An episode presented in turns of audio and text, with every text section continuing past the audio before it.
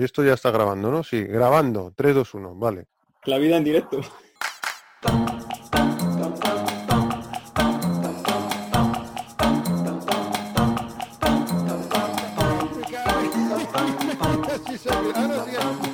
Vale, vale. Bienvenido hasta luego. ¿Qué te ha sido? Iba a decir, No, bienvenidos Corleone y ha desaparecido. ¿Qué ha pasado? Bienvenidos Corleone. ¿Cómo están? Una semana más. Por aquí tenemos a Jesús. ¿Qué tal, primo? Ahí vamos, con mucha calor. ¿Qué tal la semana? Bien, bien, bien. He tomado unos pocos apuntes, cinco páginas eh, de, de película. Ya, ya, ya te vale, eh, ya te vale. Tenemos también a Víctor. ¿Cómo estás, Víctor? Hola, ¿qué tal? Bien, ¿Tu semana bien? muy bien. Tenemos también a Miguel, desde León, desde. Bierzo. Aquí estamos. Aquí no hace tanto calor, menos mal. Uy, ya ves, tío, ahí sí que está de lujo. Mándanos un poco de fresco de allí, hombre. Qué envidia, macho. Tenemos a Claudia una semana más, super claro. Y hoy tenemos, es la primera intervención de un nuevo participante, un nuevo Corleone, que se estrena hoy con nosotros en esto del análisis de pelis, que es eh, mi queridísimo, queridísimo Lorenzo. ¿Qué tal, primo? Hola, ¿qué tal? Pues no, muy bien. Con ganitas.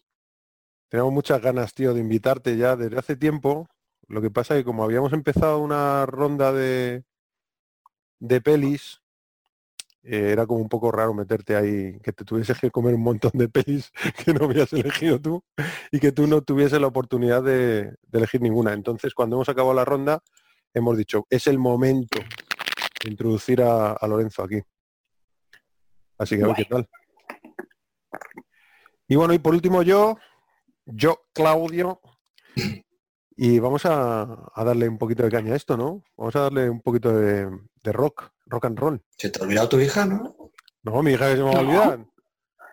Habrás, habrás tenido una apnea del sueño tú, porque la acabo de Ah. Para terminar la semana bien, ¿no? Que se te olvide tu hija. se, ha, se ha parado el este y claro, ahí es cuando lo has dicho. Y ha vuelto. De todas maneras me mal rollo, porque es uno de los mayores temores de un padre, eso de que se te ha olvidado tu hija, eso de ir a que se te olvide recogerla al cole o algo de eso, ¿sabes? O vas a una gasolinera. Ya te ha te- pasado, pero bueno. Sí, bueno, es una vez me ha pasado solo, pero bueno. O sea, antiguamente había un anuncio de la CAMSA que era que se dejaban al crío en la gasolinera. En serio, tío. Y todos con sonrisa. Que decían, pero vamos a ver. No puede ser. No le abandones, él no lo haría. Bueno, ¿qué película tenemos esta semana, Corleones? No sé, no sé, es tuya. Dínoslo tú, dínoslo tú. Es que me ha tocado, nunca, casi nunca me toca nada, macho. Me ha tocado la primera peli. La, no- la penúltima nada, y, la ulti- y la primera. La penúltima y la primera, sí. Mucho Arnold, ¿eh? Estoy viendo yo aquí. Sí, yo pe- pensaba lo mismo. ¿Qué Dos nos queda? pelis de Arnold. ¿Qué nos queréis? Digo, antes has dicho, ya eh, he apuntado aquí cosas de la vida de Arno. Digo, joder, si ya lo tocamos la otra vez. Bueno, pues sí, este, esta semana toca Predator, Depredador. Vaya tela, ¿eh? 1987. ¿Qué peli se estrenó en 1987? Mira, eso no le he buscado. Unas cuantas y buenas. A ver, ¿tú tienes por ahí qué peli se estrenó en No, 1987? de, de oídas, no lo he apuntado, pero. Sí, yo no sé, que, por ah, ejemplo, Super Detective en Hollywood 2 estuvo antes que esta en, en taquilla. Fíjate. Arma letal, la chaqueta metálica, Dirty Dancing, O la chaqueta metálica, qué Dirty. Dancing. Fea peli, ¿eh? El Imperio del Sol, La echaron el otro día, la chaqueta metálica en la 2. Robocop, Aventuras en la Gran Ciudad, que es una peli que me molaría mucho traer aquí, ¿eh? Como así, cine casi de serie B. Robocop. Robocop también habría que traerla. Sí, jo. Yo estuve a punto, os lo dije el otro día. Muy, muy buena. Estaba entre Paul Verhoeven y, y el otro, este, el Cronenberg. Nada, Cronenberg. violenta. Nada violenta, por eso no la metí, porque dije, mucha violencia, ya mi hija ya ha visto demasiado violencia en, en los últimos meses. Tenéis Super Detective en Hollywood 2, Atracción Fatal, Las Brujas de Edgewick. em, También está muy bien. ¿Cómo se llama esta de, de Los Boys? ¿Cómo se llama la de los vampiros en español? Eh, ay, si lo han dicho. Lo han dicho de. Carpenter. Mm, No, no, los vampiros de, Cap- de Carpenter no. La de Eh, los jóvenes ocultos. jóvenes ocultos, efectivamente, jóvenes ocultos. Y esta es de Schumacher. Más pelis. eh, la princesa prometida, tío. La bamba. Hechizo de luna. La estanquera de Vallecas. Jo, qué pepino de peli. Ostras. El lute, camina o revienta. Citas ciegas. Bad, bad taste. Bad taste. Que me va a hacer daño. Bad taste. mal gusto. Es de Peter Jackson, ¿no? de, de Peter Jackson, ¿no? Como la de la de tu madre huele mal. ¿Cómo era? Tu madre se ha comido a mi Se perro. come mi perro. Superman 4, truño.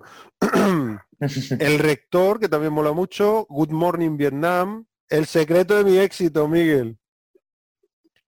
Ah, del De 87. 87. la- eh, vaya pepino de pelis, tío. La loca historia de las galaxias. eh, Evil, Ev- Evil Dead 2, que es la de atra- eh, atracción diabólica, ¿no? ¿Era esta? La segunda parte que Eh, es como un Posesión remake. infernal. Posesión infernal, efectivamente. ¿Y cuál más? ¿Cuál más? Spaceballs. ¿Quién, quién es? Sí, Spaceballs es esa de la loca historia de las galaxias. ¿Quién es esa chica? La de Madonna, ¿os acordáis?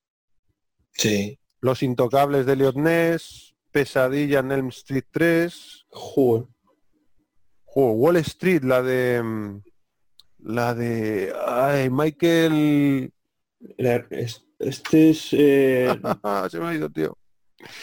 Michael El- Douglas. Michael Douglas y, y el, el que es el, el héroe de tu hermano, Miguel. Charlie Sheen. Ah, Charlie. De la marinera, si no he dicho 20 pelis, Pepino, no he dicho ninguna, ¿eh?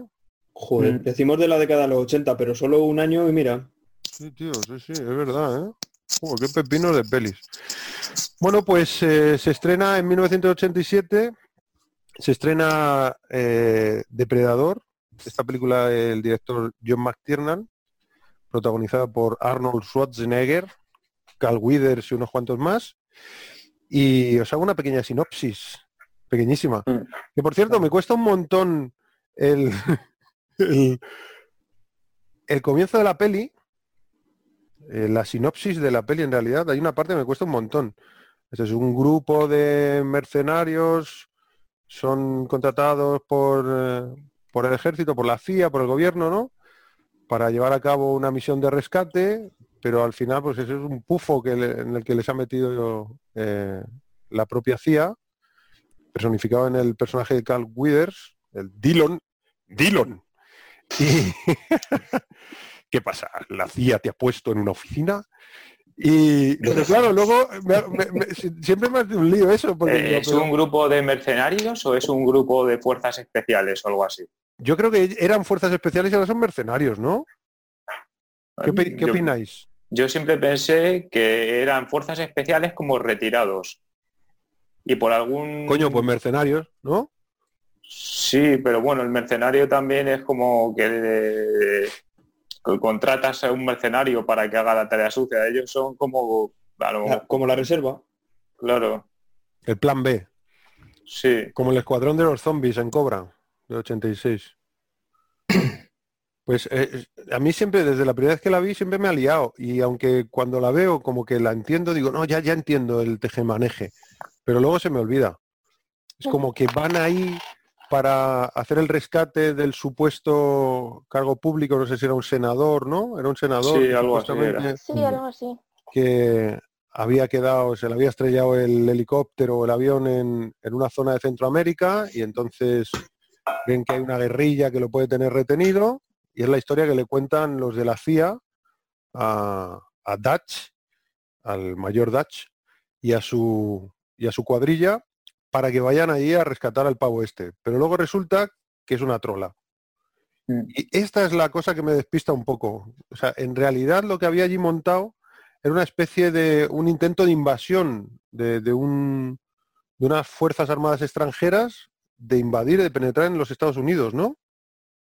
Yo creo que, no sé, yo pensé siempre que era como que ellos ya sabían que, porque la chica lo dice, que los, me- los meses de los años de calor viene la criatura a- a aquí a, a matar o a cazar o lo que sea. Sí, pero eso es, eso es posterior. Quiero decir que Sí, la criatura no lo sabe yo nadie.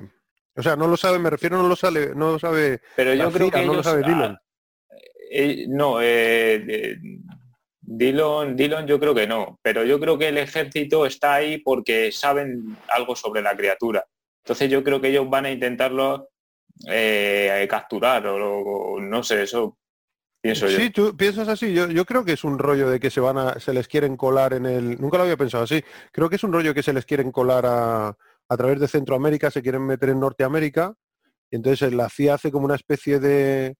Bueno, han mandado a varios escuadrones allí a que les den pal pelo y, y les han dado pal pelo los. No sé qué, qué tipo de ejércitos son, no sé si son eh, iraníes o si son rusos, no tengo ni idea.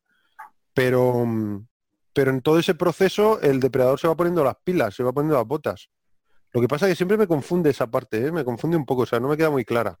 Cuando estoy viendo la peli digo, sí, bueno, sí, lo pillo, pero no, Mm. no me acaba de quedar clara. Bueno, ahora lo, lo- lo comentamos. El caso es que llegan allí a Centroamérica, que nunca se dice qué país de Centroamérica es, y mm, no como en la de Comando, que era Valverde, ¿no? El país ese eh, dominado por un dictador. El, ¿Cómo era? La República, ¿no? La República de Valverde, me parece que decía, que salen varias pelis, eso de Valverde, así como un país eh, dictatorial, con un régimen dictatorial eh, centroamericano o sudamericano, ¿no? Lo habéis oído en alguna peli más, además de en Comando, ¿no? Lo he visto yo. Yo no Me suena, me suena. Bueno, pero en esta no, en esta no, no dicen, creo que no dicen en ningún momento el nombre del sitio. No. Y entonces llegan ahí, se encuentran un montón de fiambres, entre ellos, eh, que ahí se empieza a descubrir el, pa- el pastel, un grupo de boinas verdes que conoce el mayor Dutch y su equipo, que es el famoso Jim Hopper. Es que es muy curioso por lo de Stranger Things que Sí, Jim Hopper, ¿no? hay un Jim Hopper. El papá de Eleven. Eleven es Jim Hopper. ¿Será una referencia? Igual es una referencia. Puede De hecho, ser. el pueblo, ¿cómo se llama el pueblo de Stranger Things? Hawkins. Y hay- Hawkins, y también y hay, un chico tío, que se ¿no? llama Hawkins. Se llama Hawkins. Shane Black hace de un personaje que se llama Hawkins. Y entonces es cuando se encuentran al... Ah, por cierto, el... cuando dice, eh, no me creo que Jim Hopper cayese en una emboscada. Dice que Hopper es un ex boina verde eh, y que se habían conocido, que le habían entrenando en Fort Bragg. Fort Bragg es eh, el lugar donde entrenan o entrenaban los ex los boinas verdes, los equipos de fuerzas especiales del ejército norteamericano, donde entrenaba el coronel Trauman, entrenaba a Rambo. De hecho, en, en acorralado, cuando está metido, cuando está acorralado, cuando está en la trinchera aquella, en las minas, y le llama a Trauman desde el desde la, bueno, el puesto este de, que han montado en, en la montaña con el sheriff y la policía y se ponen a, a comunicar con él por radio y él lo está oyendo y al final eh, le coge el le abre eh, comunicación a través de la emisora al coronel Trauman que le va diciendo eh, Rambo, Mendoza, Messenger, Cuervo, no sé qué, aquí jefe de compañía llamando a Cuervo y ya el otro lo, coge y dice, coronel, dice, Rambo, has liado una buena, no sé qué. Y le dice Rambo, le estuve buscando, no, no queda nadie, no queda ninguno de los que ha dicho, están todos muertos. Y le dice, no, te equivocas, fulanito está vivo. Y dice, no, él también. Lo mataron allí y ni se enteró. Aquella mierda, aquel cáncer le acabó comiendo hasta las entrañas, ¿no? Y entonces le dice algo así como, le estuve buscando, pregunté por usted en Bragg, pero no sabían nada de usted. Dice, no, ya no estoy en Bragg, ahora estoy, me tienen sacándole eh, brillo a una silla en Washington. ¿Os suena esa escena? Sí.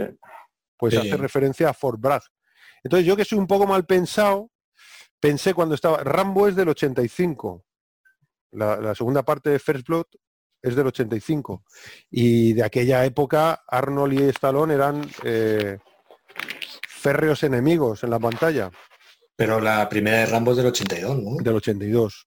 Y Rambo, que es ya el Rambo, digamos, el Rambo que conocemos es del 85, de un par de años antes La segunda. que la segunda, pero es el Rambo ya que conocemos, ¿no? Porque Rambo acorralado es una peli así como más dramática, con tintes bélicos, pero es mucho más dramática, pero ya Rambo es una peli de acción pura y dura.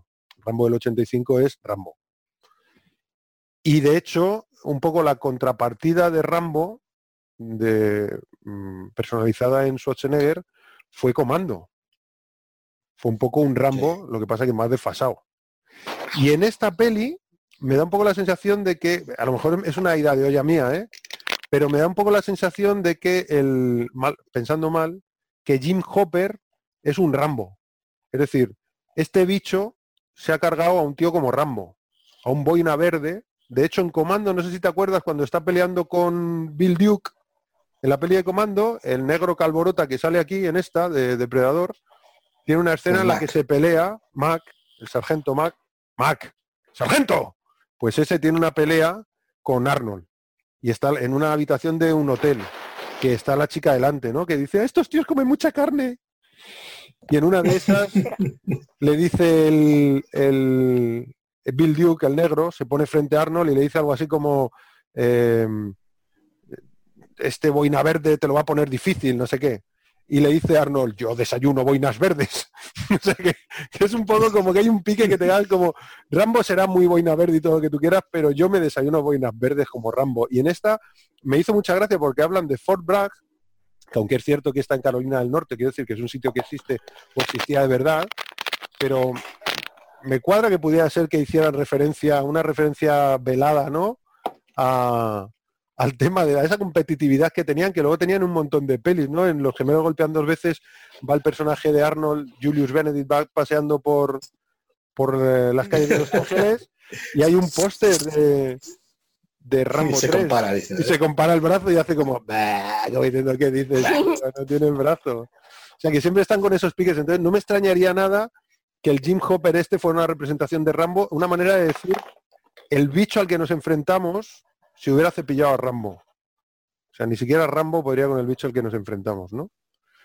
Y es luego a partir de ahí ya que, que, bueno, pues empiezan a caer como moscas, después de liberar el campamento, eh, empiezan a ser asediados por lo que ellos creen que puede ser eh, otra guerr- guerrilla, Guerrillas. y ya nos encontramos con que no, que es un, algún tipo de criatura que no sabemos muy bien lo que es y que llegamos a la conclusión de que, de que es un, un alienígena, ¿no? Que es, como hemos visto al principio de la película, que también eso a mí de, de canijo me pasaba muy desapercibido, como es al principio de los créditos, está todo a oscuras, la música de Silvestri va subiendo muy poquito a poco. De hecho, si tenéis la banda sonora, los primeros 20 segundos no hay música, empieza el track y no hay música.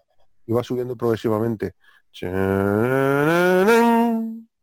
Y se ve como ahí en el espacio, de repente una navecita, una lucecita que es como la nave, se ve la nave ya más grande, pasa por delante de la pantalla y sueltas, cae algo, sale como una lucecita de la nave, Una cápsula. la cápsula. Sí, tira una cápsula. Exacto, y llega a la Tierra, pero todo en un plano general muy grandote que, bueno, sobre todo yo por lo menos cuando era enano me parecía que como, ¿y esto qué es? ¿Qué tiene que ver? Será un anuncio. ¿sabes? Entonces, luego la primera vez que la veía decía, pero ¿y este bicho dónde sale? Pero bueno, el caso es que Claro. llegamos a la conclusión de que es el alienígena o que debe ser el alienígena que ha llegado a la Tierra eh, a partir de esa nave, ¿no? Y es ni más ni menos que un cazador salvaje eh, y, y, bueno, que, que se va a encargar de darles caza uno a uno al más eh, a- a- a- al más clásico estilo slasher, ¿no? Al, al más clásico estilo de asesino en serie, ¿no? Como podía ser Jason o Freddy o cualquiera de estos.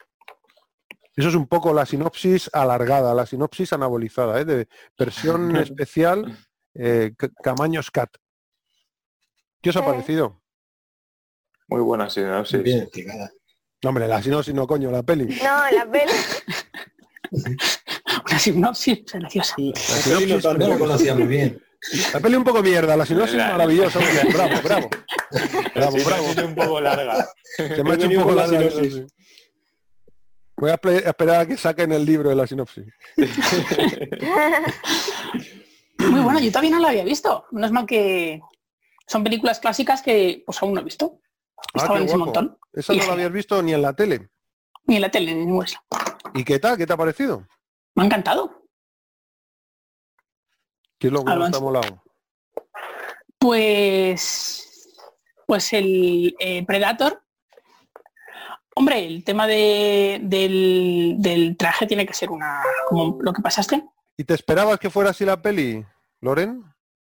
Pues, hombre, en realidad, Hombre, sí, pero no me esperaba otra cosa porque ¿Habías oído hablar de ella? sí, O sea, que en la cultura popular sí que estaba... Lo que a ti te sonaba, como el depredador o el...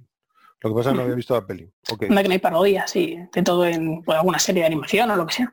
Al bicho lo habías Sí. visto, ¿no? También, al bicho original lo habías visto en algún sitio. ¿Sabías cuál era? Sí, claro. De hecho, hicieron un, un remake o un reboot hace poco. Sí. Sí. Algo así. Un- un- una secuela, ¿no? Una secuela Sí. un poco reboot también, ¿no?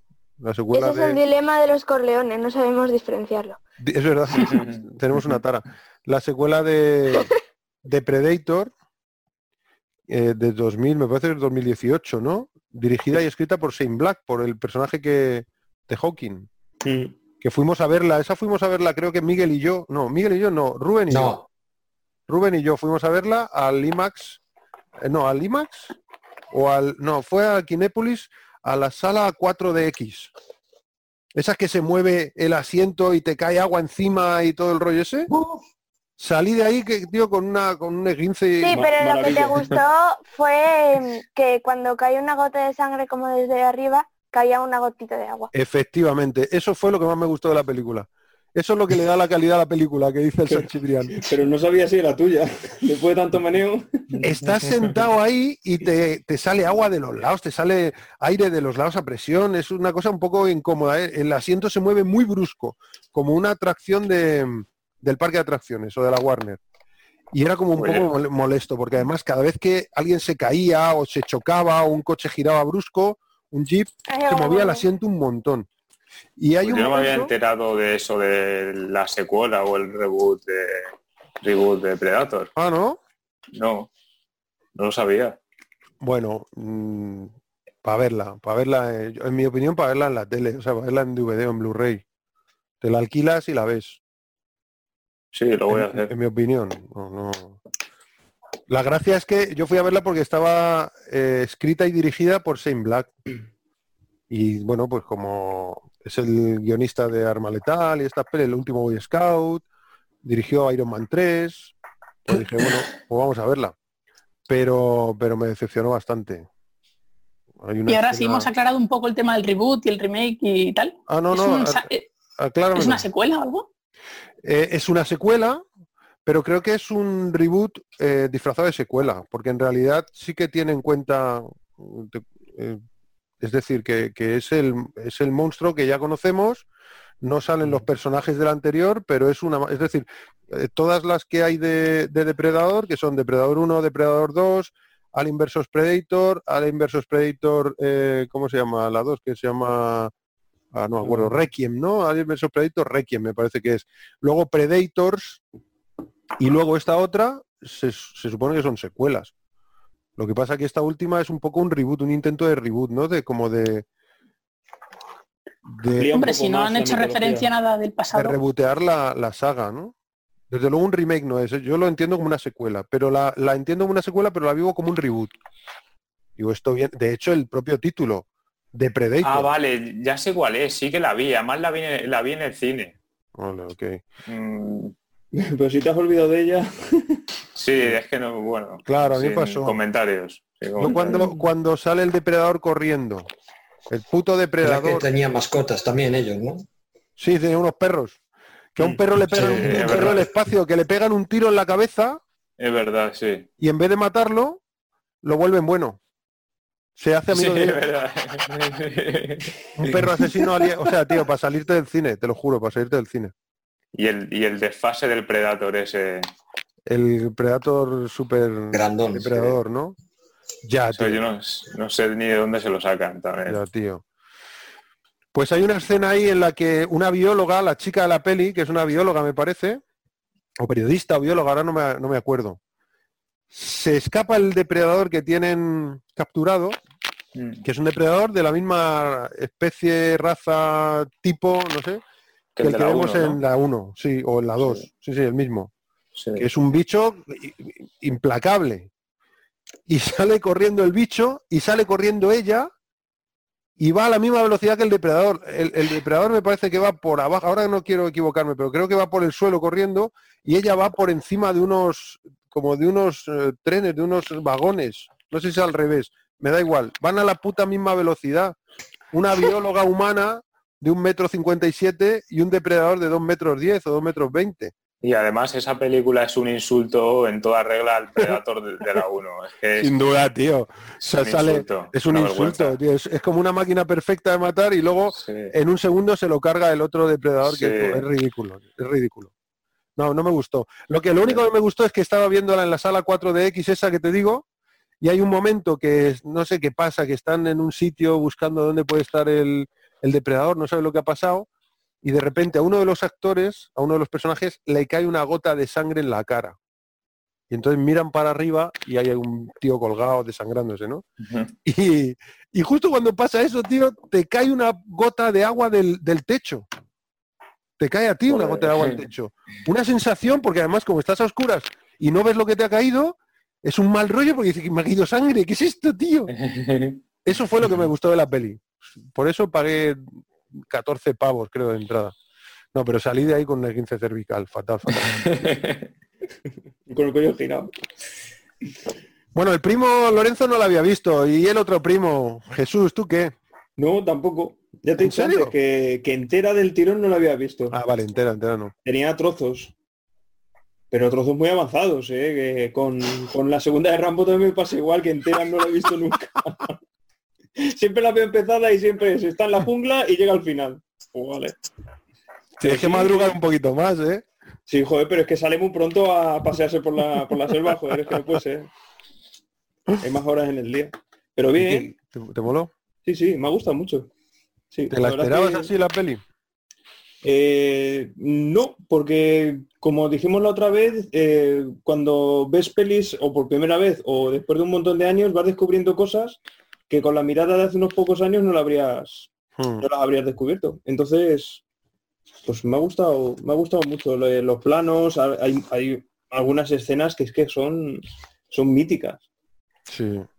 Y sí, me han gustado, la verdad. Sí, hay- Yo tengo hay- por aquí cinco páginas, así que Pues ahora te pones a soltar, ¿eh? Voy a hacer así una ronda rápida con todos y te pones a soltar y a Vale. ver si conseguimos que por una vez haya alguien que hable más que yo. Bueno, Víctor, eso ¿tú la habías visto? Justo, ¿eh? ¿Tú la habías visto esta, no, Viti? Sí, yo la he visto un montón de veces. ¿Y qué? ¿Qué te parece? Pues mm, una película maravillosa. Que yo la sigo viendo a día de hoy y me, y me siguen engan- enganchando. No tiene el mismo aura de misterio que las primeras veces, Sí, que eso es lo que molaba mucho, porque Sí. la primera vez que la ves, bueno, que la- yo recuerdo que la primera vez que la vi fue en la televisión que la pusieron, era, era bastante pequeño, mi hermano la quería ver y recuerdo que pues yo me tenía que ir a dormir y vi unos trozos, pero me dejó que ya la quería ver, ya decía, a ver cómo me consigo esta peli, porque vi la jungla, vi como al Predator, recuerdo eso lo que comenté la otra vez, que yo jugaba los videojuegos Claro. entonces, no había visto al Predator, pero lo había visto en videojuegos. Entonces, recuerdo ve- ver la visión azul del Predator, que eso en el juego lo tenía, cómo apuntaba el, el Qué cañón. chulo. Y entonces, joder, decía, "Este te- esta película tengo que verla. Y ya la vi más adelante, pero luego la he visto, la verdad que la habré visto 10 veces por lo menos. Una película que la tengo, la tengo bien repasada. Qué guay. Claudia, ¿tú la habías visto esta peli? No, O sea, que de novata, como el Primera primo, ¿no? Como Lorenzo. ¿Y qué te ha parecido? pues me ha gustado mucho, la verdad. Estaba muy entretenida y el Predator molaba muchísimo. O sea, el traje está súper currado. Mm. Han pasado, ¿cuántos años han pasado, tío, desde el 87? Pues 33. 33. 33 años, tío. Y eso no- es difícil de superar ese... La, la cara, tío. La mandíbula, la cara. Cuando se quita el casco. Sí. Eso es difícil. de- Ahora sería. CGI seguramente. Ahora sería CGI, tío.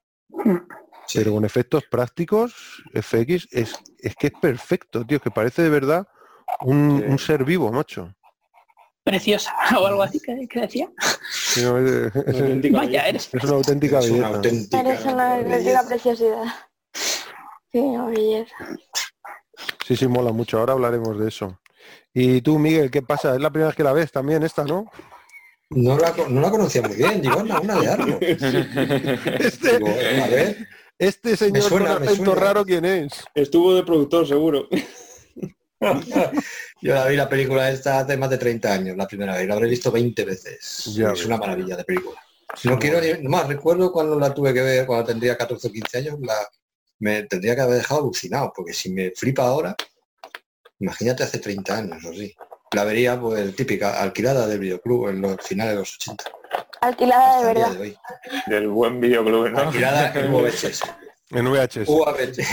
VHS, sí. El videoclub que no cierra Y como nunca. todas las películas que me encantan, primero comprada en VHS, cuando salió DVD, comprada en DVD, en Blu-ray no la llegué a comprar, la alquilé, y luego la vuelta a alquilar en 4K. Joder, Una 4K, película, una maravilla, una de una mis favoritas de Arnold. Sí, sí mola Para mí mucho. una de mis favoritas de Arnold. Es Por que cierto, buena peli, ¿eh? ¿A vosotros os funcionaban los enlaces esos del alquiler? Que porque a mí yo no la pude alquilar, eh, al menos en ese sitio. La alquilé. A mí me decía, te ha entrado un virus en el móvil, tu batería se ha roto, tíralo, eh, no sé, ¿En un serio, montón de tío? cosas. Sí, sí. Pues yo, yo las pude alquilar fácilmente. Esa y la versión en 4K. Lo que pasa es que la 4K, Yo la no, no me la 4K. tiraba el ordenata, tío. O sea, la tele, olvídate. Y es del año pasado la tele. Pero el ordenata que me suele tirar las cosas así más pesadas es que eran 14 gigas, me parece. O, o Sí, 16. era 15, sí, 14 gigas. Y el ordenata no me la tiraba, tío. No tiraba con Me, ella, no yo la la- me arrancaba. quedé con, con ganas de ver que la gente decía que las caras en la versión 4K se veían como de cera. No, yo, yo No. en, la, en la que tengo yo del Blu-ray hay un... Por lo menos eh, en el personaje de Dillon, Cal Withers al principio, cuando están eh, hablando del mapa, cuando ya se han saludado con el choque de Sí. manos este, eh, testosterónico, y están hablando sobre el mapa, eh, la cara de Dillon sí que está súper rara, tío. Y es verdad que está como restaurada la imagen y no hay grano y tal y cual, pero la cara de Dillon se ve como si fuera de mentira, como, no sé, hace una cosa rara. Pero luego pensé, me cago en 10, me he cogido, me he alquilado esta versión trucha, que ya habíamos hablado y que, que había gente que, se- que decía que se veían como plasticosas las pieles y tal, Sí. pero solo fue ahí. El resto del tiempo no, ni me enteré. ¿Y la cara de Arnold se ve bien? Sí, la cara no se ve bien. Sí, la de Arnold sí. Yo la veía bien. La calidad Blu-ray es excelente, tío. ¿eh? Lo que, ya no quiero pensar en 4K, porque la calidad de Blu-ray es fantástica. Brutal. Pues la intentaré alquilar en otro videoclub. Sí, sí, yo, yo Sí, me voy a igual comprar un cacharrito. carnet, Víctor. Igual estaba cogida. Sí. Estaba cogida y tienes que esperar a que la devuelvan. Yo me voy a pillar, que le estuve consultando a Miguel el otro día para pillar un, un reproductor multimedia, porque el que tengo está un poco trucho ya. Y, y estuve viendo que reprodujese en 4K y tal, creo que por 52 pavos creo que costaba, que estaba de rebajas en la FNAC. 56 o por ahí, sí. O 56, sí. Me lo voy a pillar, tío, porque tengo la tele en 4K y tengo un montón de, de pelis alquiladas aquí en el disco duro en 4K que me ha pasado Miguelito, pelis chulas como esta, y no las puedo ver. Me da mucha rabia. Entonces, Sí. pues, al final es que, por lo que me cuesten dos Blu-ray 4K, me pillo el, Sí, el reproductor. Sí, sí, es buena, buena inversión. Sí. Es buena inversión, sí. Bueno, pues em, a mí me ha gustado mucho esa peli, me ha gustado siempre y de hecho yo creo que esta es una de las veces que menos jugo le he sacado, no sé por qué. Otras veces me ha impactado más o me ha, la he disfrutado más. Esta ha sido, no sé si era porque se nos echaba encima el tiempo y la vimos ahí con un poco de prisa un día, una hora muy concreta y tenía que, la tuvimos que poner cuando estábamos todavía comiendo, eh, la dejamos de ver y salí corriendo a currar, igual por esa sensación de... "Ay, Puede ser. rollo", ¿no? Y me, me supo un poco mm, no tan dulce como otras veces. Pero, pero sí, la, la verdad es que yo la considero buena peli, es una buena peli de, de acción bélica y ciencia ficción, ¿no? Sí. ¿Qué os parece? Mm. Yo escuchaba el otro día que, que los expertos de ciencia ficción de la época no les había hecho, algunos, no les había hecho mucha gracia porque, porque mezclaba Alien y Rambo. Sí. Y, no- y decían, no era algo que ya no se hubiera visto. Hombre, vamos a ver, es algo totalmente nuevo. Sí, sí, Tú has visto Alien y tú has visto Rambo, pero algo que mezcla dos cosas. claro. Mm, Me parece un acierto, ¿eh? Me parece muy buena idea, tío. Es una vuelta de tuerca. Es una vuelta de tuerca, sí, sí. Además, Arnold, que en esa época ya estaba consagrado como héroe de acción, estamos ya hablando del 87, Conan es del 82, Terminator del 84, Comando del 85, había hecho Conan, Conan el Destructor, Red Sonja, Terminator, Comando, o sea que Arnold estaba consagrado como, eh, como actor de cine de acción. y, y claro, ponerle a Arnold un rival que se las haga pasar mal de verdad, Claro, claro, ¿a quién pones? que- no? claro, es como muy difícil encontrar a alguien más grande que Arnold o que le pueda dar miedo a Arnold. Es que tráetelo de fuera, del planeta, Claro, claro, te lo tienes que traer de fuera. para que le des topa.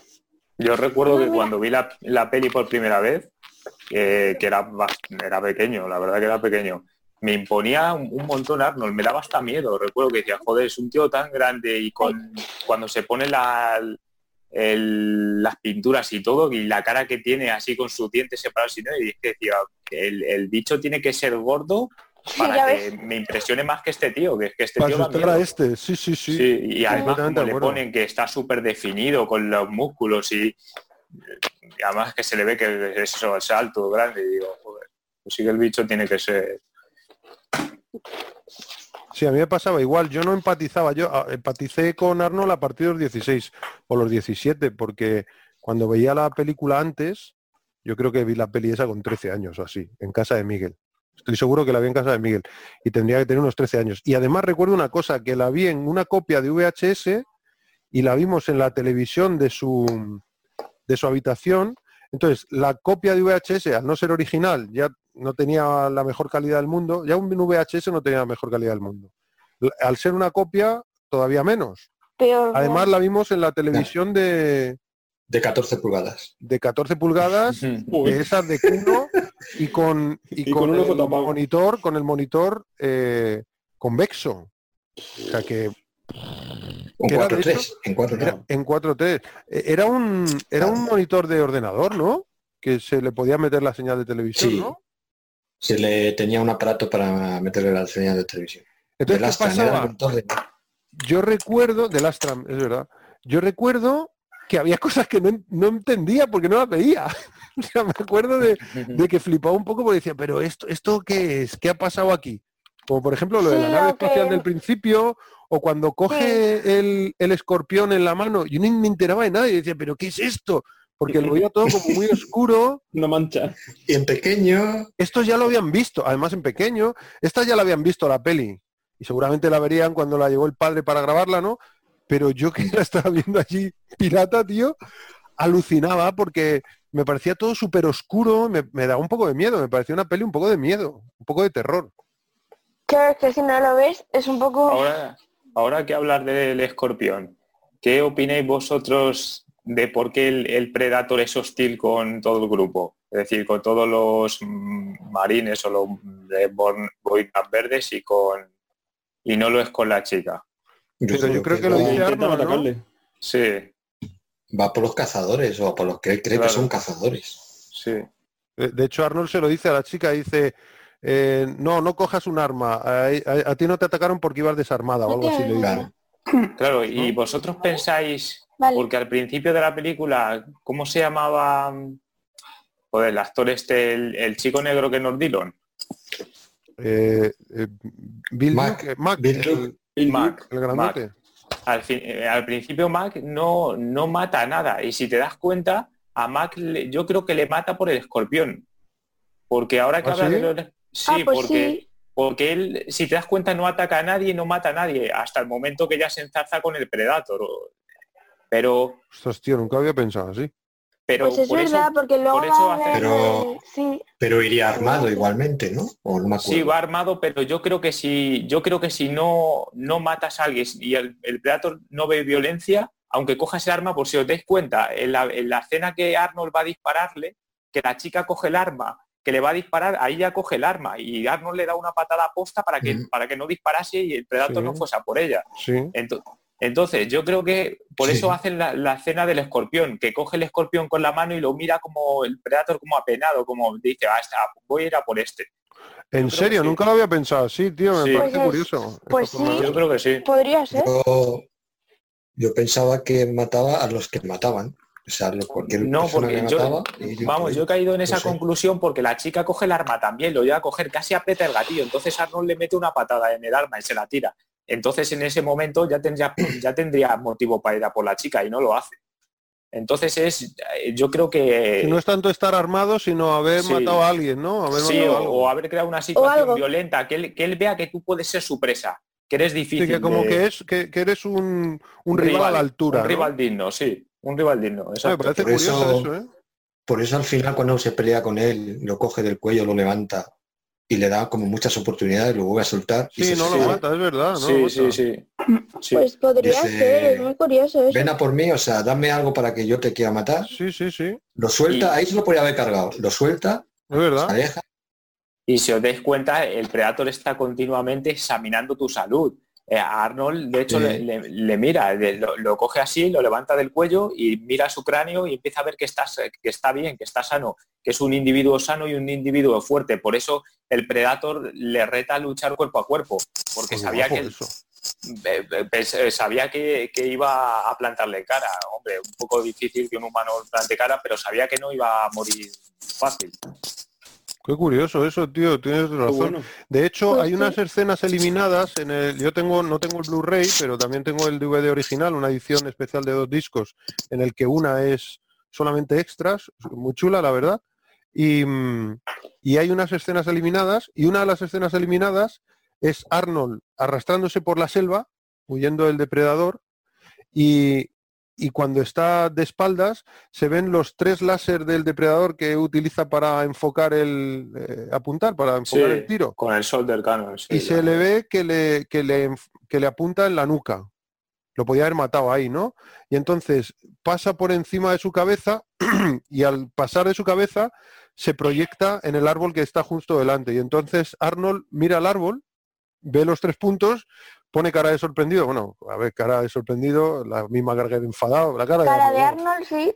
cara de Arnold total. Y entonces el depredador dispara antes de que él pueda reaccionar y explota el árbol que hace una interpretación horrible. Sí. "Ah, ah, ah", "Ah, no veo nada, no sé qué, es horrible. Yo creo que no la pusieron por eso, tío, por lo mal que está, que, que malo es Arnold a veces. Sí, sí. Alguien hace de Arnold y ya está, no se queda ahí. Sí. Pero, pero por lo menos la intención de esa, de esa escena, ahí queda claro que le puede matar y no le mata. Le podía haber matado en un segundo. Pero no, le, es verdad lo que decir, le va dando varias oportunidades. Sí, sí, os dais cuenta, el Predator está continuamente calibrando eh, la salud y, y las oportunidades que tú tienes contra él. Si no, no, no ataca. Si no, el Predator no ataca. Y, y, eh, ahora que lo recuerdo, eh, por lo que va por Mac es porque es por la escena esa de la selva, que empiezan a disparar todos. De Claro. hecho, él, le- él le, dispara, le dispara al Predator y le hace sangre, que por eso se queda en la hoja la sangre. Sí, Entonces ahí ya es cuando dice, a este ya no le le... vas a cagar, Moreno. Se ponen a segar el césped. Pues tío, escenón. Ahí, no, af- no. afei- afeitan la, la selva, la verdad. Sí. Escenón, escenón. Ahí Sí. el Mac es cuando se da cuenta de que lo que ha disparado no es humano. No es porque humano. con lo que le ha metido ahí, 5.000, 6.000 balas por minuto que disparaba ese bicho. Qué locura, cinco Era mil balas por imposible minuto, tío, Qué locura. El único momento en el que le cambia la cara. Vacían todos los cargadores, se cargan media selva y el Predator huye como, bueno, le hieren un poco, pero ya ves tú. Ah, y luego me parece que es la escena siguiente del Predator, que es cuando se está curando. Mm, Sí, ¿no? Sí. Que se está curando con su kit ese, que también lo tenía en el juego, que lo recuerdo que cuando lo... Ahí es cuando se le ve, ¿no? Por primera vez. Sí, yo Sí, creo que hasta sí. entonces no le has visto, ¿no? O, sea, le has visto, pero, pero no has En visto de qué está hecho. se cómo le está- veía no. invisible. No con ese detalle cuando se está curando. O sea, la peli, la, la película, em, a mí una de las cosas que más me gusta de la peli, me, me encanta el, el depredador, es lo que más me gusta. Pero si le quito la parte de depredador, me encanta la historia de, de las guerrillas y el comando. Me flipa, o sea, como peli bélica, ya me mola. Como peli Uf. tipo Yo ahí tengo que decir que si le quitas el Predator... pues No, está claro. Para como, mí como peli es Predator, pero, pero a mí no, a mí sin embargo me da curiosidad lo que hacen este grupo de, de mercenarios y, y me gusta mucho la relación que tienen entre ellos y el carisma que tiene cada uno. Me da curiosidad, digo, joder, son dos tíos chungos, ¿a cuál más chungo? Y además me encanta la relación que tienen entre ellos contra Dillon. Que. Dillon es como que ha sido uno como ellos, pero como que ya está vendido. Entonces le toman como, como si fuera in- inferior, ¿no? Es superior en mando, porque de hecho es el que eh, lleva el, el mando de la operación. sí, es el jefe de la De hecho, dice, te recuerdo, Dutch, que todavía estás a mi cargo, ¿no? A mis órdenes, ¿no? Le dice. Pero en realidad no se lo cree ni él. O sea, sabe que si la cosa, la cosa se pone chunga, de hecho, el personaje de Blaine, Jesse Ventura, le escupe el tabaco en la bota cuando van en el helicóptero. Sí, Y dice, eso es una mala costumbre que tiene. Pero le echa siquiera un han capo llegado- en toda la bota, tío. Como diciendo... el Jesse, el Jesse Ventura es otro Arnold a lo a la Remanguilleme es otro Arnold. a bueno, Jesse Ventura es un Pues, eh, flipado. Sí, tiene una pinta. Si le Sí, ves sí. en el making of, tío, aparte que se ha pasado de, voy a decir de cafeína, por no decir otra cosa, pero aparte que está pasadísimo, es un flipado, tío. O sea, te- Sí, ¿Oyes se metió Arnold? en política también, ¿no? Jesse Ventura. sí, fue gobernador de Minnesota. Sí. Ahí todos han sido gobernadores. Y el, el ¿cómo se llama el, el morenito? El, el Billy, que lo tengo por aquí.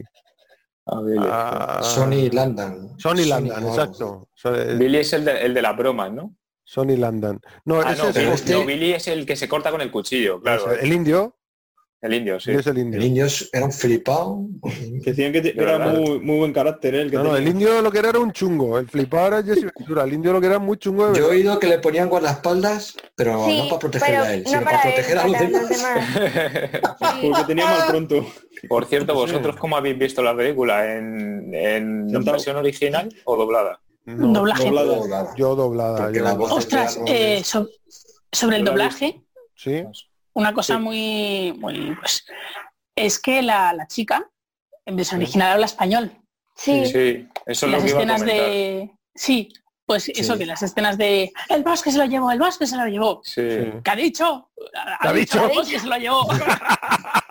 Ostras, sí me dio la sensación tan rara de que le, que le La selva se lo la llevó. la escribía. selva.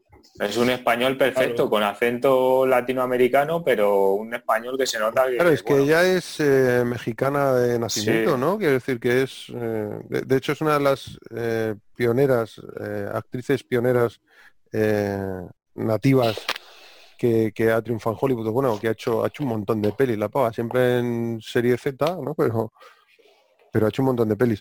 No, pero a mí, sin embargo, eso em, nunca me molestó. O sea, yo cuando, no sé por qué, pero desde la primera vez que la vi, esa peli, entendía, no sé por qué, pero entendía que, que estaba doblado, estamos viendo lo doblado, pero esa tía eh, es centroamericana, es decir, esta tía habla español, Claro. solo que lo estamos viendo doblado al se suponen que hablar en su idioma.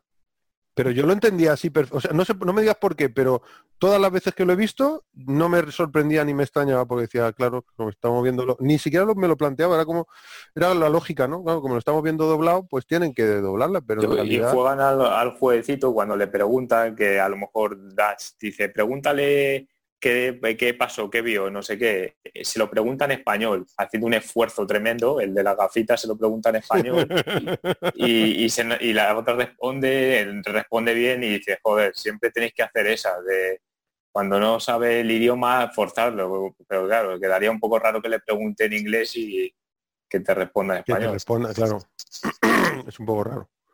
Es como la de la Blues. ¿Os recordáis que estaba Sylvester Stallone cuando la fuimos a ver habl- hablando español y con qué forzado iba? Claro, sí, juego, ya te digo. Y además, en teoría, según nos dijo Sergio, tenía que hablar en español, todos los diálogos con, con la mexicana los tenía que hablar en el español. Y dijo que te peines. Le pusieron un, le pusieron un profesor, vamos, el, el- el tipo, el que hace de médico en la película, o sea, Sí. el que cura a Rambo en Last Blood cuando está en la casa de Pat Vega, ese tipo eh, hace de médico, pero en realidad es- el coach de, de español para que los de mexicano, para que los Ah, sí, actores hablen bien en contó, mexicano, que nos lo lo contó Sergio. Y, y dice que bueno, que le pusieron al tío para que hablara al estalón y que dijo, sí, sí, deja. No, yo hablo en inglés y ella me contesta en español y ya está. Y al que le guste bien y al que no, no. Y dice, hola María, Sí. y dos cosas más.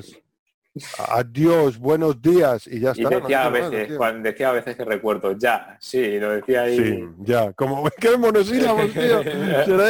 Y luego pondré ahí, oye, ponme que he hablado en español en esta película. No, yo esa la he visto doblada porque estaba mirando aquí que las, eh, las pelis que tiene hechas Héctor Cantoya, Héctor Cantoya es el que le pone la voz a Arnold en esta peli, que es tan característica, pero se la pone en un montón de películas. Si os metéis en el doblaje.com, en las fichas de doblaje, podéis eh, ordenar, eh, buscáis, por ejemplo, el doblaje de esta peli y os ponen eh, todos los que los, los actores de doblaje que me parecen magníficos, ¿no? De hecho, Ramón Langa dobla a, a Dillon, a Carl Withers, Mm. que, pero que tiene otro registro completamente distinto a cuando dobla a Bruce, a Bruce Willis o a, Sí. o a Kevin Costner. O sea, es otro registro diferente. Y, aquí podéis ordenar, por ejemplo, por actor de doblaje o por personaje o por actor original. Entonces, si le pones por actor original y buscas las, las pelis que ha doblado mm, este hombre eh, eh, poniendo la voz a Arnold, pero vamos, le ha doblado en Comando, le ha doblado en, Los gemelos golpean dos veces, le ha doblado en esta de, mm, de Depredador, le ha doblado unas cuantas, no sé cinco o seis pelis. Es como que es la voz, a mí me parece, de las voces más características, además de Constantino Romero, la voz más característica de Arnold es la de este tío, la de Héctor Cantoya. Sí, ya sé quién es. Claro, Estoy viendo. eh, es que Schwarzenegger ha tenido varios, varios dobladores. También está el que le pone voz cuando hace mentiras arriesgadas, por ejemplo. Ernesto Aura.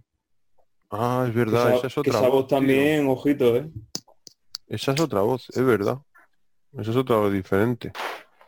Bueno, de, de- quitamos a Cortantino Romero que ya lo damos por hecho. En Conan el Bárbaro le dobla Dionisio Macías, pero que esa voz sí que es muy distinta. Pero en Sí, Daño Colateral es Ernesto Aura, en Danco Calor Rojo también. Ah, pues mira, no sabía, yo creía que Danco Calor Rojo ya era Héctor Cantoya, pero no, es, es Ernesto Aura también. Pero no cambia dependiendo del año, cambia dependiendo del registro en la película. Sí, eso mola. Curioso. Sí, sí, eso mola, que, que, que no es por el año, no es que es el actor que dobla en ese momento a Arnold, sino que Mm. dependiendo del registro le ponen un actor u otro. Eso me parece curioso, sí. O Claro. puede ser también por... Bueno, en este caso será por eso, pero también puede ser por el estudio de doblaje que toque. Que Sí, este tal estudio quiere a tal y... Puede ser, ¿no? Que el actor de doblaje elija a su a su gente. Por ejemplo, en, en Eh, Terminator, en todas las de Terminator, Sí, Claudio se ha quedado ahí congelado. Yo me he quedado, yo me oigo y me veo, ¿eh? Hola, hola, Papá, hola. Os habéis quedado está. había un momento... Pero yo, yo estoy, ¿qué ha pasado? Sí. ¿Qué ha pasado? Sí, que te habías quedado congelado. Ah, congelado. Me he quedado congelado como se quedó Arnold en eh, Batman y Robin era, ¿no? ¿Cuál era? Batman, ¿cuál era? ¿Cuál era?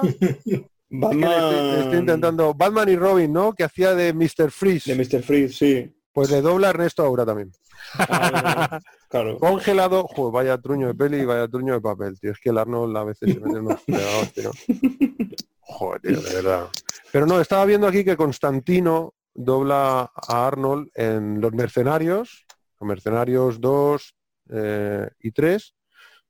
No, en la 3 no, en la 3 le dobla Héctor Cantoya, claro, porque ya había palmado a Constantino. Qué putada. Sí, Y en las dos últimas de Terminator, Juan Carlos Gustems Sí, en, en Génesis y en Destino Oscuro. y Dark Fate. Claro, pero es- eso es porque había palmado a Constantino. Porque Sí. en Terminator, Terminator 2, Terminator 3 y Redemption, ahí le dobla a Constantino. Le dobla a Como Constantino. pasó con Rogue One, que para Darth Vader tuvo que sustituirle otro actor. A ver. Qué cosillas. Pero vamos, eh, en la, a mí, yo la he visto doblada por eso, ¿eh? porque como la primera vez que la vi, con 13 años así, eh, la vi con esa voz y siempre que la he visto, la he visto 20 veces, la he visto con esa voz, la he visto doblada, Mm. ahora como que me apetece verla doblada. Hay otras, cuando vemos una peli que, cuando nos toca ver una peli que no hemos visto nunca, nos la vemos en versión original. Porque creo que es de recibo, ¿no? Que joder, pues para eso se curran los actores, tienen una voz y por eso. Imagínate que a nosotros nos, nos pusieran otra voz. Yo, Ah, yo- yo tengo mi voz, sí. porque me tienes que poner otra voz, ¿no? Pero las que ya estoy acostumbrado, tío, como los gemelos golpean dos veces, porque además es que, o comando, tío, es que comando, eh, recordad que el viento viene por el norte. ¿Tú ¿Pretendes que lo solamos? Yo lo solí. Que, tío, es que son, además echa una, ¿sabes? Esos son esos esos personajes one-liner que le llaman, que tiene una línea, que echa una línea, echa una frase que te deja el culo torcido, tío. Como el Jesse Ventura en esta peli cuando le dice, eh, está sangrando, cuando dice Poncho, ¿no? Hablen, está sangrando y está el tipo mirando para arriba mascando tabaco y dice, no tengo tiempo para sangrar. que tiene unas frases, tío. que ¿Tienes tiempo mueres- para agacharte? ¿Tienes tiempo para agacharte? Y explota ahí, ¿no? Tiene unas frasacas, tío, esa peli, que de ridículas que son, molan. Pocas películas puede ver tantos actores juntos con tanto carisma, ¿eh? Mm. Aparte del protagonista. A mí me parece que... Y además Arnold tiene que ver en eso, es decir, de hecho en, el making of salía diciendo que, le encantaba que fuese un grupo, un comando, en el que todos dependen de todos, no un solo hombre, que, me vuelve a parecer que es una que le está dando un zapatazo al Stallone con Rambo, ¿no? No un solo hombre que puede con todo, sino que, que son un grupo de, de- de especialistas que todos dependen de todos y todos tienen que ayudar a todos, ¿no? Y Mm. cada, cada uno tiene unas características, cada uno Aunque tiene al un final arma. solo se quede uno, pero Claro, al final se queda uno porque pues echa el juego a la silla. Quita la silla, pone la música y a bailar siempre palma uno, ¿no? Y la, la música es el depredador. Pero, pero es verdad que son muy, tienen muy carismáticos, macho. Tienen muchísimo carisma. Desde Dillon, desde el personaje de Carl Withers, que tiene un cuerpazo en esta peli, tío. Tiene un cuerpazo. Cuando se le ve que le da el arma, en el momento que hacen un poquito de... mm, renuevan su amistad y le da el, arma Dutch a Dillon y Dillon le desea suerte o algo así y se le ve con el chaleco abierto, tío, esos abdominales que decía Claudia, parece que tiene cuatro tetillas. Tenía los pectorales y los abdominales, tío. El año antes había estrenado Rocky, no, dos años antes había estrenado Rocky 5, Rocky 4, perdón, que sale también impresionante en esa peli.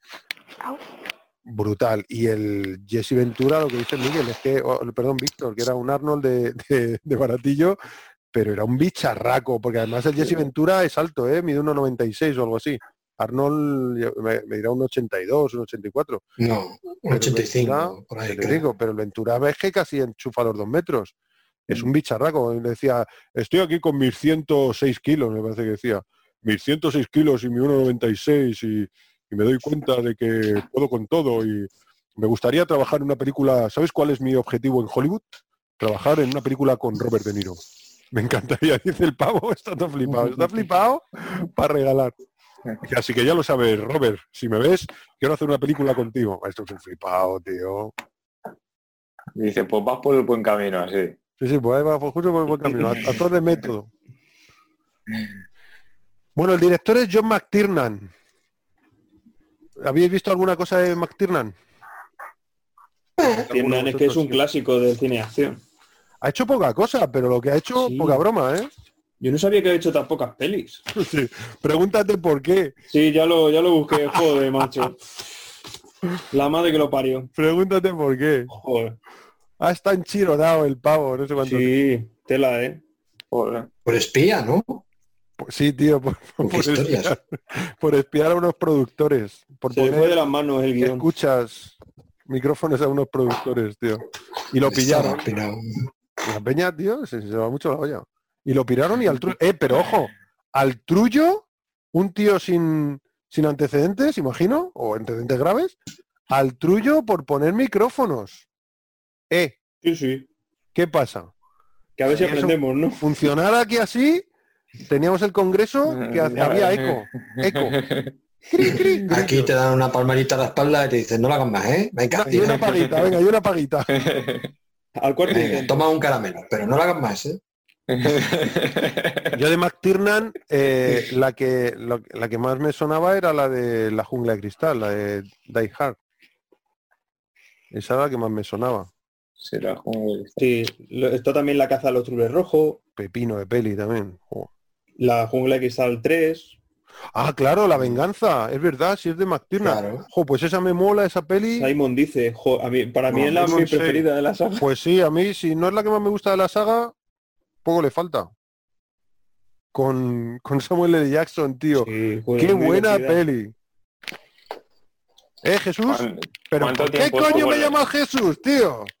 Pero te lo han llamado ellos. No han dicho Jesús, han dicho, eh, Zeus. Zeus.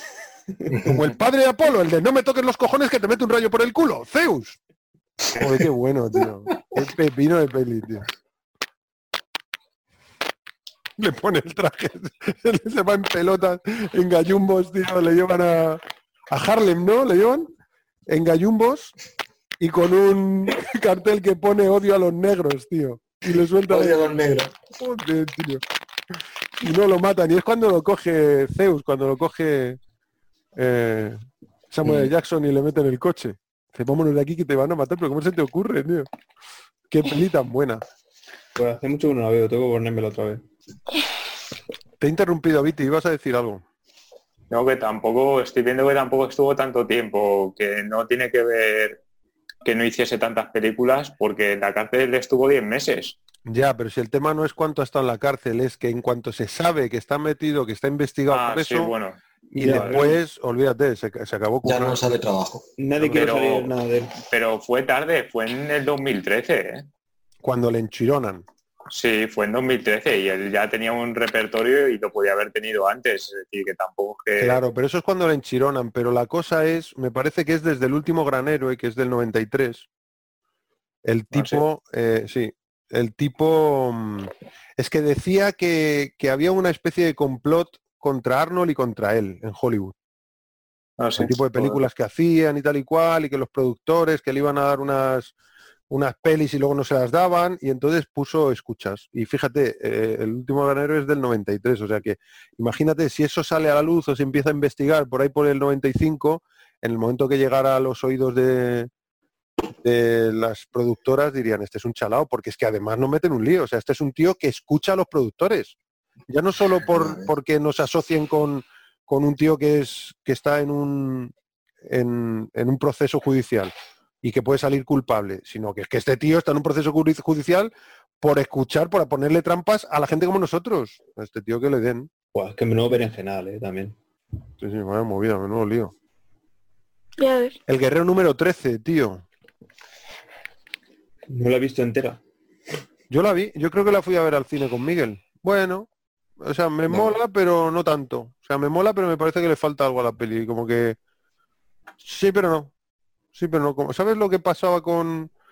con con la peli esta de, de Zack Snyder, ¿no? Dice, bueno, sí, pero la han toqueteado, le han metido mano aquí, no me mola lo que han hecho. Pero sí, buena, buenas pelis. Muy pocas, pero buenas pelis.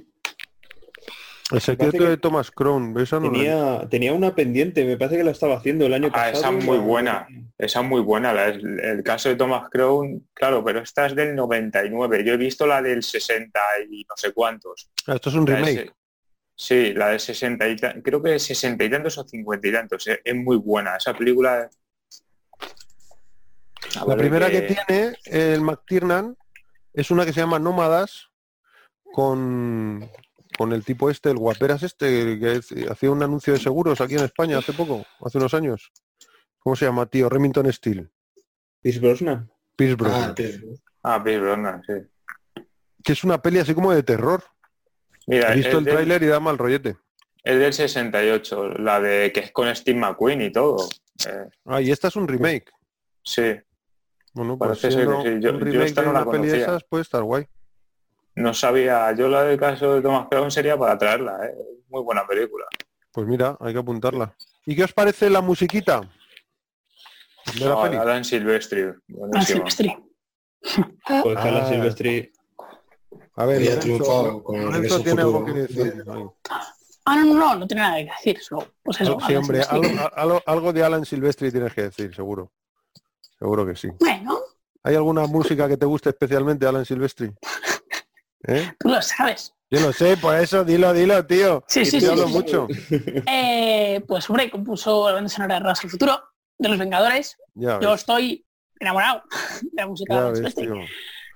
La música de los Vengadores, ¿eh? Endgame, A- Infinity A War. mí de Alan Silvestri me encanta el- la banda sonora de Forrest Gump, me parece maravillosa. Ostras, también. Joder, buah, es que maravillosa. vaya torpedo. Puf. Avis, la banda sonora de Avis también la hizo él. Y una que a mí me gusta bastante, que es eh, que es muy mala peli, pero que me gusta la banda sonora, la música, que es Wet Dread, la del 95 de Stallone. Ah, sí, puede. Tiene Contact, tiene Eraser, también de Arnold. Joder, conta, qué buena. Me flipa esa peli. Mm, Y, mm, y Capitán América, el, primer Vengador, Mm. también la tiene él. Ready Player One. Sí. también.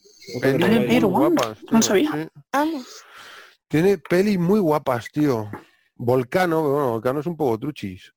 Pero bueno, la, la banda sonora igual mola. La muerte osenta también. eh, el padre de la novia. Depredador 2, mira, en Depredador 2 también está. Anda, mira, Beowulf también. Tiene bueno. pelis, bastantes pelis. Y la primera que me aparece a mí en la que le pone banda sonora es Predator, ¿eh? Es, es la de. La de McTiernan, la de Depredador. La que estamos Yo tengo aquí una del 72. Ah, pues esa no la he. No la he pillado. ¿Cuál El es? clan de los Dobermans. Stuart Little. ¿A Stuart Little le ha puesto la música a la Sí. Silvestri, tío? Sí. Qué fuerte. Pues se la ¿Cuál ha es puesto la de las tres, Stuart ¿eh? Claudia? ¿Qué cuál es la de Stuart Little? La del ratoncito El pequeñito. Ah, sí. blanco. ¿Está Michael J. Fox en Stuart Little? No sé. No me suena. Creo que no. Me ha parecido verlo alguna vez en reparto, pero digo, ¿quién es? Porque yo no lo he visto. A Igual pone pone alguna voz. voz, ¿no? A ver, Stuart Little. Sí, le pone la voz. Pondrá la voz. ¿A Stuart Little? Mm, Joder, o sea que aquí le, le dobló Emilio Aragón. Aquí le pone la voz de Emilio Aragón. Sí, joder, Es que- descubrimiento. Michael J. Fox es un excelente doblador, por lo visto. Fíjate. Qué bueno. ¿Qué más tenemos por ahí? El equipo A también le pone la banda sonora. No te creo, ¿en serio? ¿No será suya Sí. la sintonía del equipo A? Será la peli, ¿no? A lo mejor es la ah, peli. la película. Ah, vale. la película. La película, que no tiene nada que ver con la Vale, serie. vale, jo, que no Más tiene o que ver nada, los nombres no. Ostras, ¿te imaginas a la Silvestri con la banda sonora de... No digo, igual que equipo- participó en... Porque además debe ser de la época 80 y algo, ¿no? 80 y poco. Debe ¿Quién de hizo la del, la del equipo A? Aquí tengo un tal Mike Post. ¿Mike Post? ¿En serio? Mm, ¿El del granero americano? Pues ahí le Believe tienes. it or not. Believe it or not, I'm walking on air. Ese era Mike, Mike- Post, que tuvo un, único éxito. ¿En serio? Sí, sí, vamos. Eh, menudo crack. Mike Post y Peter y Pete Camperter. Carl Carpenter. Tío, tío, Mike Post, alucino. ¿De qué cosas se entera uno, eh? A nuestros queridos miles de oyentes, ¿de qué cosas se entera uno escuchando este programa? Vaya voltereta, ¿eh? Una voltereta mágica. Bueno, Arnold había hecho un montón de pelis que ya, ya hemos comentado, ¿no? Y como habíamos comentado hace poco con el Bárbaro, tampoco nos metemos mucho con eso. Pero vamos, antes que esta ya había hecho con el Bárbaro en el 82, El Destructor en el 84, Terminator en el 84, Comando del 85, y luego entre el 85 y el 87 que hizo Predator, hizo Raw Deal, Ejecutor, que es una peli de serie Z, tío. Esa es una peli chunga, chunga, ¿no, Miguel? Yo ni le pongo. Ni, la- ni- no la tengo, macho. Esa peli no la tengo de Arnold. Mira que tengo casi tu, todo. tu padre la tiene. Sí, en, en VHS o Tu padre la tiene en. VHS. Yo la he visto de- de- del videoclub de tu padre. Pero es una peli muy... Era muy chunga, tío. ¿De qué es la P? De peleón. Qué peli, tío. Era muy mala, no sé por qué. Y de hecho yo creía que era mucho más antigua porque aquí ya había hecho pelis guapas, Arnold. Se dejó engañar, tío. Sí, hay de esas que se Hemos sido engañados.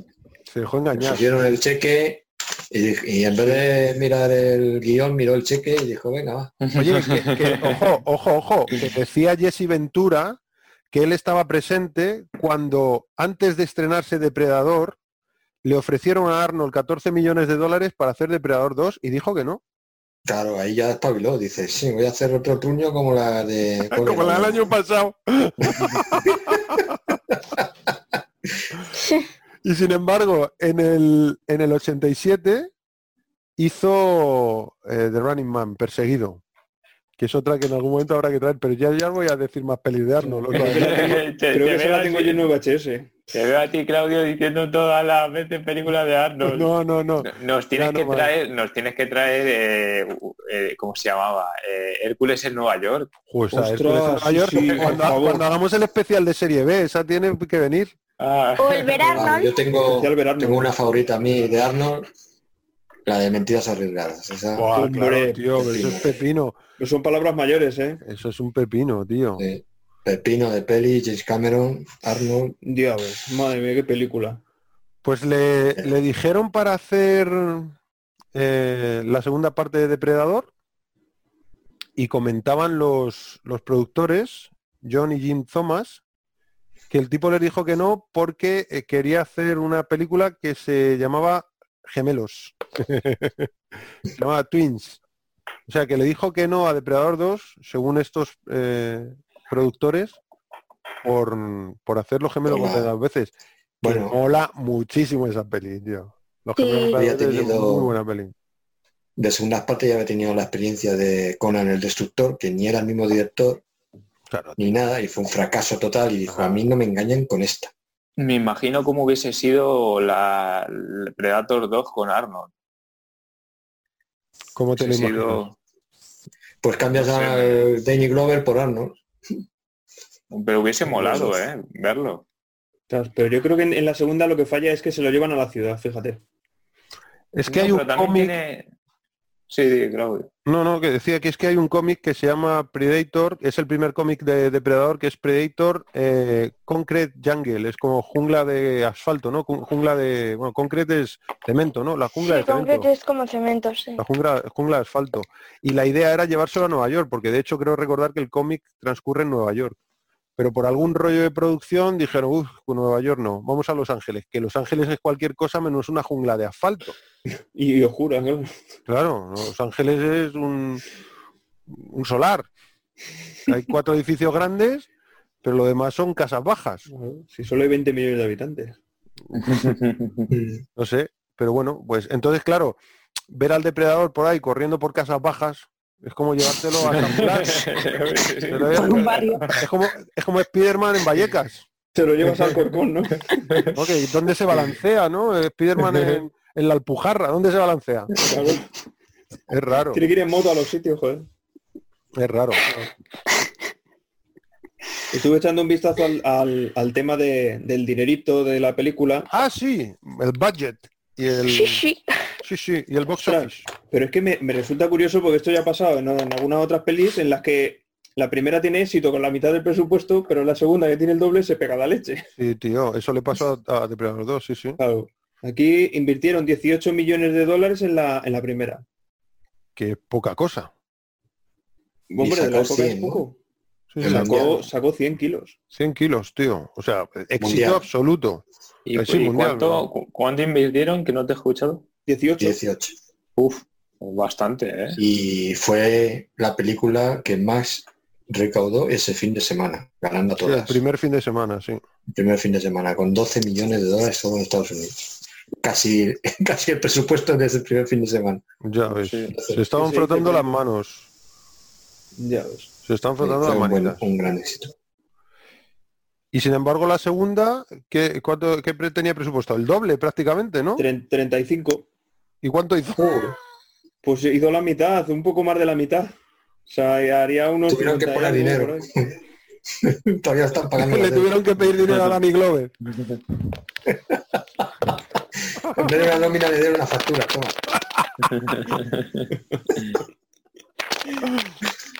A ver, te lo voy a mirar, espérate. ¿Habéis visto la segunda parte, Depredador 2? Mm. A mí, ya Yo me sí. suena de haberla visto. A mí sí. esa peli, no teniendo nada que ver con la primera, a mí me gusta, a mí me divierte. Sí, a mí me Mm, divierte. a- sí. A mí 57 también me, me gusta.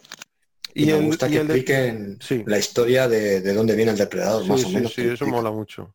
Y, Y el a, a final, lo que tío. se dedica. Y el final, el final en la nave, Sí, es, he oído hablar que en la primera lo querían hacer, pero lo descartó el McTiernan, El sí. Sí, descartó sí, de que McTiernan no nave, quería que hacer una peli de, de extraterrestre ni huevos. Y que McTiernan quería hacer una peli de bélica. Quería hacer una peli bélica de comandos en la selva y tal y cual, una peli de acción. Pero bueno, eh, le dijeron que tiene que haber un extraterrestre ahí al final que se pega. Bueno, venga, venga, vamos, tira. Era lo que él dice que era lo que menos le interesaba y que de hecho tardaron un montón en traerles el traje. Que habían rodado más o menos los dos, los dos primeros actos de la peli y para el tercero, Es que, que es donde cobraba importancia le- el depredador. Dime, No le traían mierdas al, al director y dijo, ¿pero esto qué es? claro, claro, No eso, que es- eso comentaba que, que cuando por fin trajeron el traje, dice que les decían, no, todavía no está el traje. Esto lo comenta McTiernan en el making of. Dice, no, no, nos decían, todavía no está el traje, pero la semana que viene. Luego decían, no, mañana, mañana seguramente venga. Y si fueron pasando las semanas, tío, y después de ocho semanas de ir rodando, nadie tenía el traje. A ver, y ya llamábamos, oye, ¿qué pasa? El- que hemos terminado de rodar, que ya lo siguiente que tenemos que rodar es con el bicho. ¿Dónde está el bicho? Venga, venga, que os lo mandamos. Le mandan el bicho y dice, y abrimos la caja, tío, quitamos aquí todas las una mierda de traje, pero un traje como de, de niños, de juguete. De, de- vamos, una porquería. Lo que lo que dijo. Arnold, mira, llama al Stan Winston, que este es bueno. Y ya Fue, fue contrataron un poco a- de una catarsis ahí, ¿eh? Fue como un momento de, de pánico. En plan, tenemos rodado dos tercios de la peli. Y lo que en teoría es la sorpresa de la película, como en la peli de tiburón, ¿no? Que hasta el final no sale el tiburón. Lo Mm. que es la sorpresa de la película como si es te un sacan una sardina. Es como Claro, la película de tiburón, al final te sacan una sardina ahí. La sardina de, de cartón, de la del entierro de la sardina, ¿sabes? De- y dice que, que dijo, no te preocupes, Di- dice que era un muñeco, tío, que iba caminando el tipo dentro y se le iba moviendo el cuello así por la selva, como si tuviera un muelle, que era horrible, macho. Joder. Y que dice, Pero eh, era el, el mismo el mismo que hizo el Predator, es decir, es decir, el actor, el negro este alto. no, o, o el- ese, No, ese era el Van Damme, ese el que estaba ahí dentro era el Van Damme. ah, era el Van Damme el que estaba- sí, Al principio todo, sí. Y era luego que le dijeron a Damme que te vayas de aquí y que con tu traje. coge, coge esta mierda de traje vete a hacer- coge el traje y vete de aquí, anda. Vete a hacer cacas, vete a hacer un maigueri por ahí. Joder. No, parece ser que es que el tipo, eh, lo primero del todo, el traje era muy mierda. Y entonces quisieron grabar, dijo McTiernan, que el traje era tan mierda que en vez de decir, oye, el traje es una mierda, dijo, se me ocurre una idea de mucho mejor. Voy a grabar tres o cuatro tomas con el traje. Se la voy a mandar a la productora para que vean la mierda que es. para que vean lo mal que queda. En vez de decirle, oye, esto es una mierda, me van a decir, "Te- venga, estás exagerando. tal". No, le voy a decir, mira, esto es lo que hemos grabado. ¿Sigo grabando o, o paramos y hacemos otra cosa? Y con el traje ese, pues parece ser que estaba el Van Damme dentro, que estaba, que bueno, pues no era famoso y, y se ve que era un tío pues ágil, fuerte y tal y cual, pero que luego el traje era tan mierda que ni siquiera el tío podía moverse bien cómodo dentro del cacharro, con lo cual todas las agilidades que tendrían pensado que hiciera y tal y cual, cuando le habrían visto eh, en, en los castings, diría, pues no podemos hacer todo esto. Se Y decía el Van Damme el otro día, os lo pasé el vídeo en la entrevista esta, decía, no, y a mí el McTiernan me decía, tú te subes ahí y saltas, y, saltas por aquí y saltas para allá. Y dice, yo flipaba porque era imposible moverse con ese cacharro y era peligroso. Y yo le decía, pero que, que me voy a hacer daño, si me tiro desde aquí, me voy a hacer daño. Y al final dijo, no te preocupes, tra- traemos a un especialista. Se metió el especialista en el traje, lo tiraron por donde querían y se hizo polvo. No sé lo que le pasó, no lo- pero se hizo polvo y dijeron, esto no puede ser. Hay que cambiar esto. Muy loco, tío. Muy loco. Y en realidad utilizaban un, un traje, pero luego con el otro depredador igual, ¿eh? O sea que esto era una cosa que era eh, formaba parte de los efectos visuales. Que era como estaban en, la- en la selva, no podían utilizar un traje verde, tipo croma, ¿no? La típica pintura Claro, verde croma, o incluso que azul. un color que no hubiera en la selva. Exactamente, algo completamente distinto. Por eso utilizaron el color rojo, ¿no?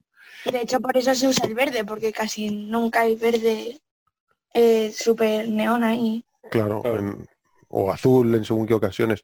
Y aquí era un traje rojo, que era luego para superponerlo, recortarlo, lo típico, ¿no? Utilizarlo como croma y recortarlo para luego poner los efectos esos de camuflaje. Y, y eso- salen algunas escenas, tío, en, el, en las escenas descartadas, las tomas falsas y esto, que te mueres de la risa, tío. Es que van caminando el muñeco y se mete unas leches con los árboles. es que es horrible, tío. Pero horrible. Y era una especie como de mantis religiosa. Era así como más estrechito, muy insecto. El cuello muy largo y la cabeza así como de hormiga o de mantis religiosa con una, decía Bill Duke, el que hace del sargento Mac, dice, era un traje horrible. Era eh, un traje así como de, de insecto con un ojo en el centro, así como con un ojo en el centro, y dice, era horrible. Nos quedamos todos en shock. Entonces, cuando McTiernan graba unas cuantas tomas, dice, rodé tres o cuatro tomas y se las mandé. Y les dije, vosotros veréis, ¿sigo rodando o paramos y hacemos, buscamos una alternativa? Pues le dijeron, no, no, no, para, no ruedes nada. O sea, no gastes ni un euro. en- pues claro, tampoco era como ahora que es digital. Imagino que ahí película rodada, película jodida. O sea, en el momento que rodaba ya, eso ya no se podía reutilizar, esas películas, ¿no? Y, mm, y le dije, no, no, no grabes nada. Y dice McTiernan que fue una gran suerte porque en realidad tuvieron varias semanas en la que pudieron eh, mm, revisar todo el material que tenían grabado, digamos un poco tomar conciencia de lo que habían grabado y lo que les faltaba, y fue, dijo, fueron unas semanas maravillosas porque al margen de lo que pueda parecer o al contrario de lo que pueda parecer, en realidad nos sentimos muy cómodos pudiendo ordenar todas las imágenes, darnos cuenta de lo que teníamos en los dos primeros actos y prepararnos para tener clarísimo lo que queríamos rodar en el tercer acto. O sea que incluso fue hacer un poco de, de, una situación negativa, sacarle, sacarle partido, ¿no? Pues lo estoy viendo que cutre, que traje más cutre. Sí, muy cutre, tío. Y es lo que dice Miguel. ¿Rojo? Sí, pero el rojo es eso, es para... Para, hacer la invisibilidad, ¿no? Hacer la invisibilidad, sí. Y lo que dice Miguel, que como Arnold ya había trabajado con Stan Winston, que había trabajado en Star Wars con los Ewoks y había trabajado en Alien con James Cameron, y Arnold había trabajado en Terminator con James Cameron y Stan Winston, pues le dijo al McTiernan, dice, déjate, si queréis un tío que sea un crack, llamar al tipo este. Y dice McTiernan que trabajar con ese tío es lo mejor que le ha pasado en la vida. Dice que es una maravilla trabajar con él. Le mandó unos bocetos espectaculares. ¿Qué más tienes por ahí, Cousin? Estaba mirando ahora que, la idea de la, mandíbula se le ocurrió a James Cameron. Sí, sí, eso dice Stan Winston, sí. Curioso, macho. Cuenta un poco cómo fue esa charla, que fue, es muy graciosa, tío. Sí, a ver, yo lo poco que he visto es que iban en, un vuelo y, estaba eh, Stan Winston dibujando, ¿no? Haciendo bocetos de, del depredador. Y entonces dijo a James Cameron, oye, pues, pues a mí siempre me ha apetecido ver unas mandíbulas en, en, un, en un bicho así. Y el otro dijo así ah, y empezó a dibujarlo así como de soslayo, mientras que el otro le iba dando la idea. y al final, pues se la generó al final en el diseño definitivo. Sí, sí, además el Stan contándolo es muy gracioso, tío, porque hace ver como que le dijo que, bueno, quizá podría valer, ¿no? Sí. que lo dibujó como mi madre mía, qué idea que más guapa, tío. Bueno, quizá puede, igual, no sé, igual, lo uso, igual lo uso. Lo dejo en el cajón aquí. y es alucinante, macho. Yo cuando se quita la... Además el casco, los diseños del casco parece ser que eran como muy complejos y tenía un montón de cosas tribales y un montón como de accesorios y, llegaron a la conclusión de que no, de que tenía que ser algo muy sencillo para que fuera muy, hiciese mucho contraste con la cara del depredador cuando se lo quita. Es decir, que fuera un diseño muy básico. Sí. Exacto. De manera que cuando se lo quitara fuera la sorpresa como diciendo, ostras, lo que hay ahí debajo, tío. Y yo sí, que, no Podía que no podía tener mucha cosa afuera porque si no, no daba tanto... Claro, quitaba impacto, ¿no?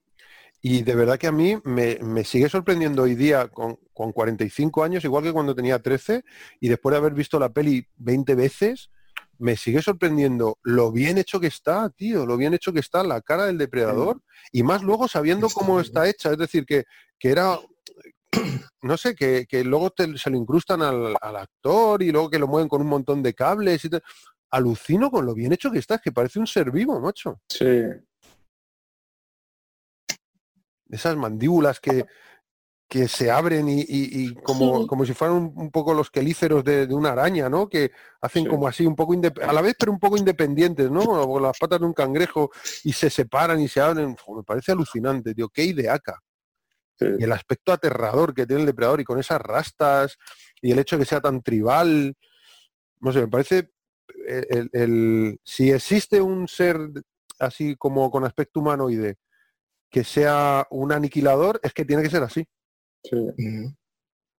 Además, según te va enseñando las herramientas y las armas que tiene,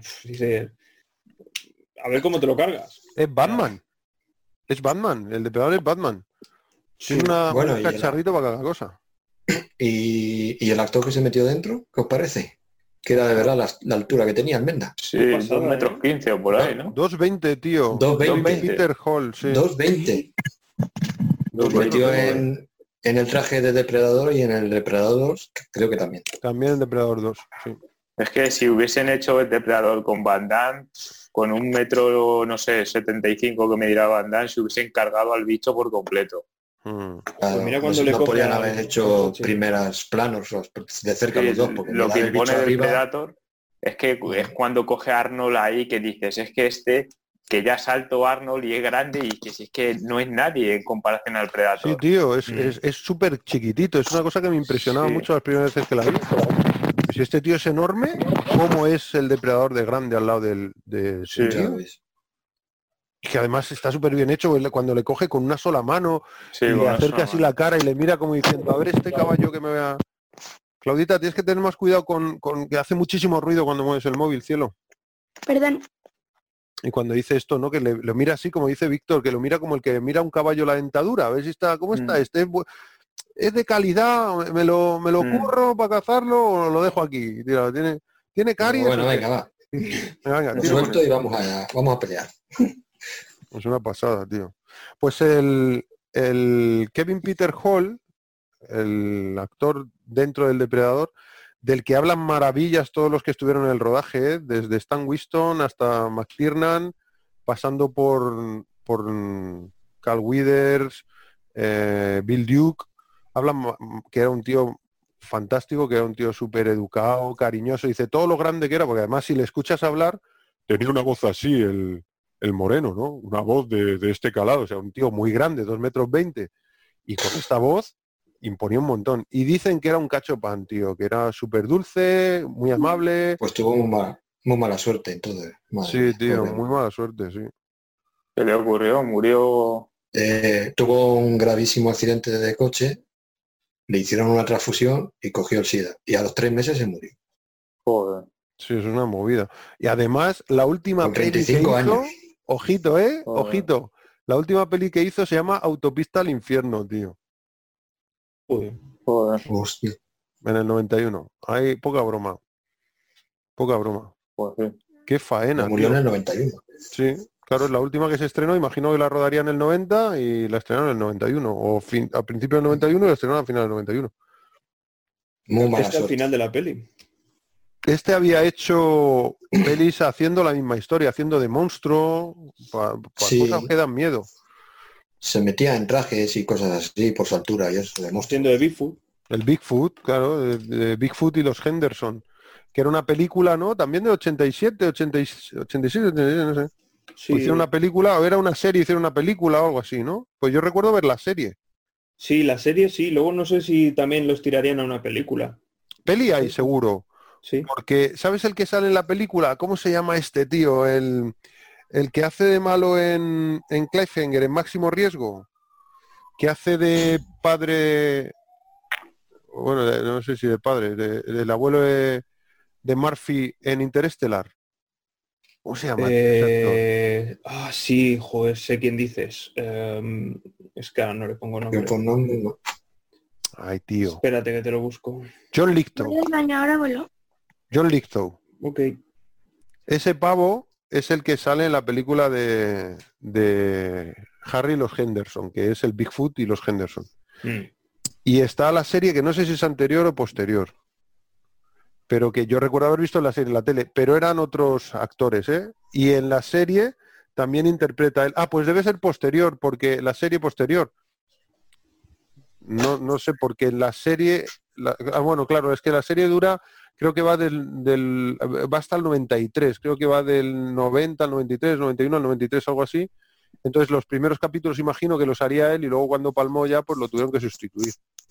Y en Sí, la película entonces- es él. Entonces en la peli, en la peli es previa. Igual es peli y luego hicieron la serie, algo así, ¿no? Sí. Ojo, Oscar al mejor maquillaje. En ¿Sí? Depredador. Eh, Harry los Henderson.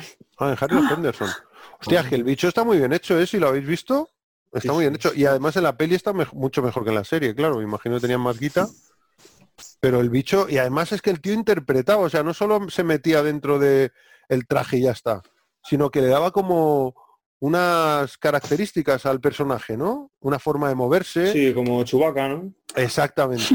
Que es, que es- que reconoces que hay como una personalidad con el monstruo, ¿no? Que, Mm. que es difícil porque sin que se vean tus gestos, su- tus rasgos físicos, tu cara, ¿no? Y, y darle esa, esa gestualidad, ostras, mola mucho.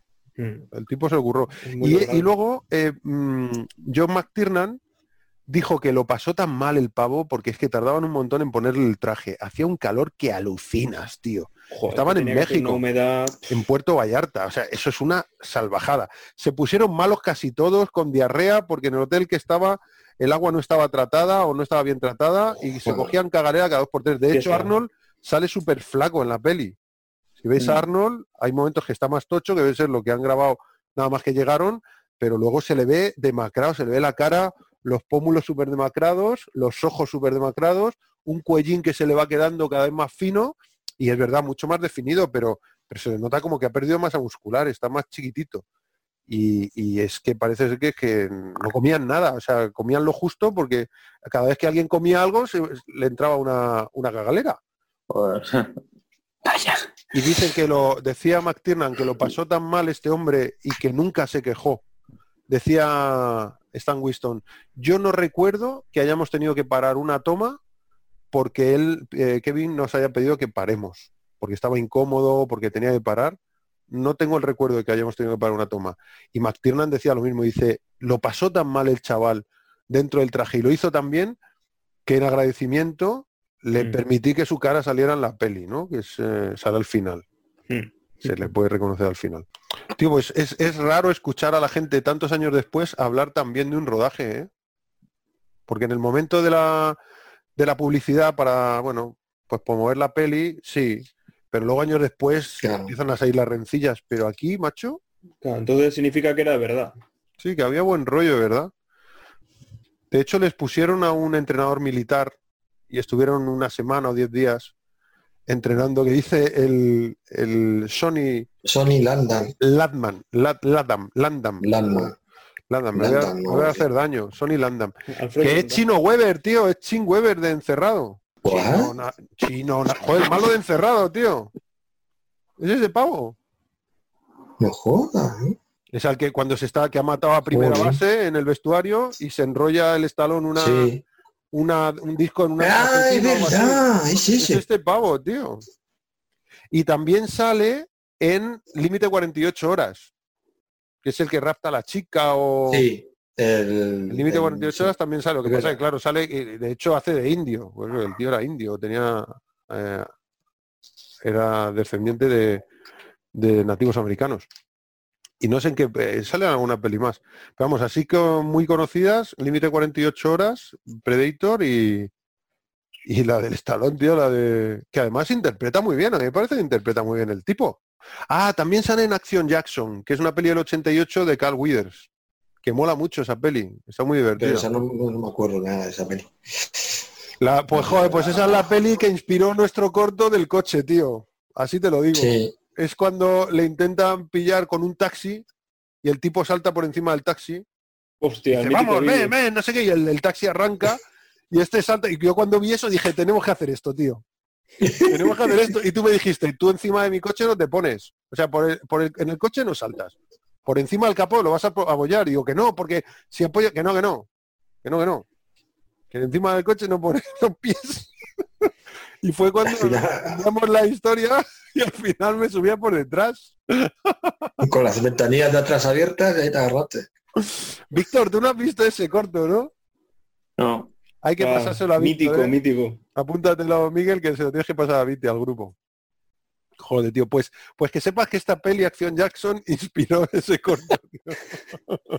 Basado en hechos reales. Nos pasábamos el día pensando qué podemos grabar, qué podemos grabar. Y me acuerdo que era una semana, era un jueves o algo así. ¿Y qué podemos grabar? Y me acuerdo de ver esta peli y le dije, cuando salió Miguel del curro, le dije, tío, se me ha ocurrido una idea porque tú vienes en el coche y claro, aceleras y yo voy hacia el coche y entonces salto, piso el capó, piso el techo y salto del coche.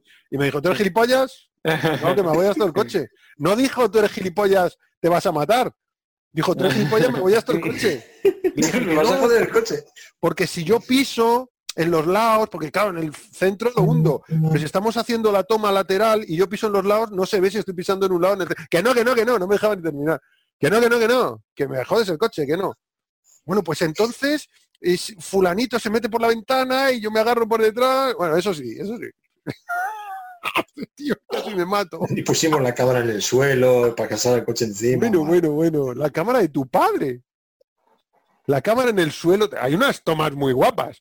Pusimos la cámara en el suelo y yo le decía a Miguel, Para "Ven a- pasar el coche encima. Tío. pasando despacito, ve pasando despacito, ve pasando despacito, que yo creo que pasa, no toca, no seguro, tío, que es la cámara de mi padre, no, que no toca, que no toca, y lo pasó despacito y no tocaba. Vuelve para atrás, pero tiene que estar el volante recto, que sí, que sí, y se iba para atrás y no tocaba, digo, pues ya está, pues rodamos. Y entonces hay una, hay una, algunas tomas muy guapas, y esta es una de ellas, que se ve el coche que acelera y justo la cámara está en el suelo y el coche pasa por encima de la Pasa cámara. por... Y luego La se toma está muy guapa. Y luego se ve justo por detrás, luego el lateral. El Canelo en una bicicleta, tío, con la cámara. Tu hermano Durmiendo. la bici. Tu hermano- no, pero ahí, ese, lo hicimos en dos noches.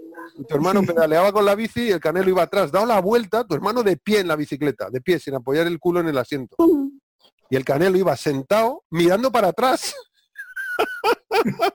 y con la cámara, tío, haciendo como una steadicam. Joder, qué bien nos lo pasamos, macho. Ahí quedó Ponte a hacerlo eso ahora. Madre mía.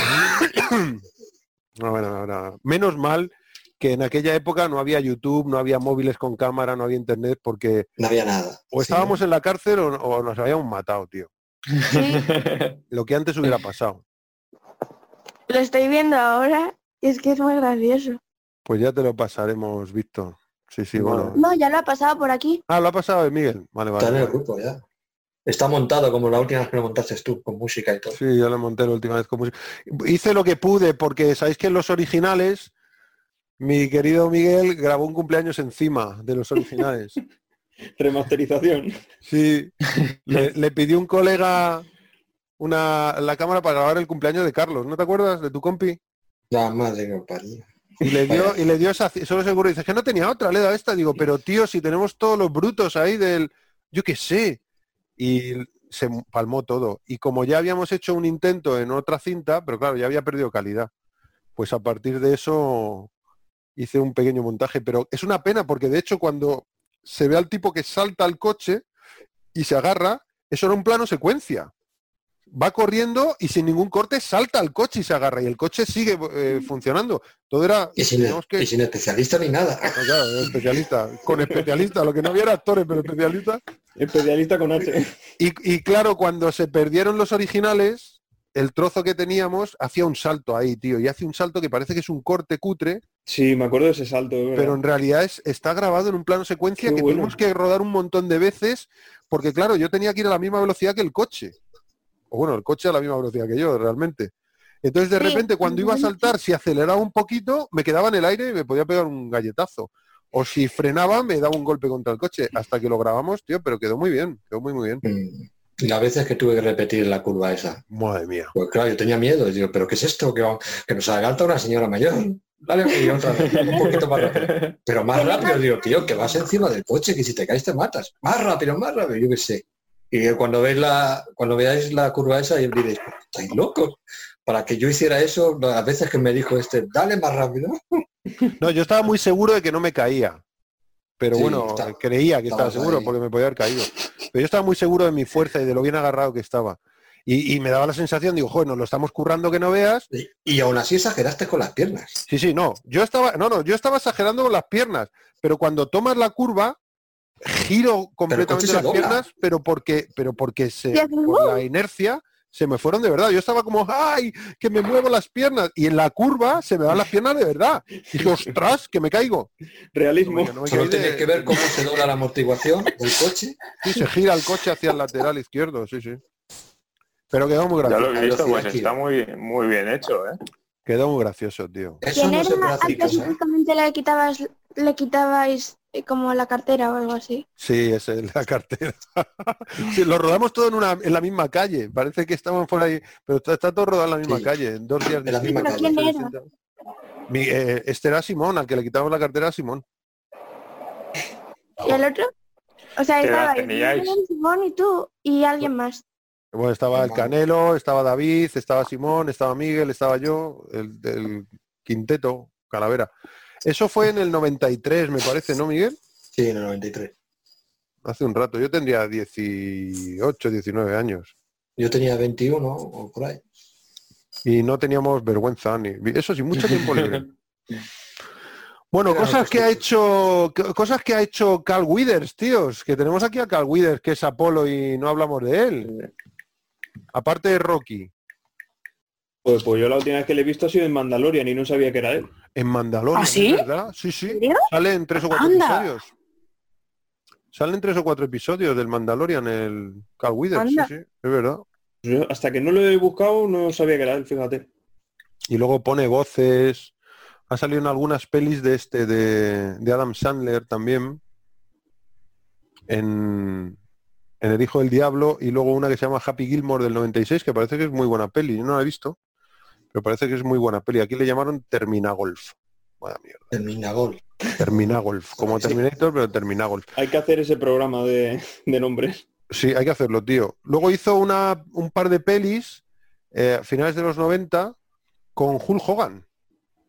Pelis de esas de serie B con una actriz de cine erótico que había salido en el Playboy y eran como eh, Asalto a la isla del diablo o no sé qué rollo. O sea, muy, Pues mal- mira muy malas. suena eso, Maravilla. asalto a la isla del diablo. Muy malas, muy malas.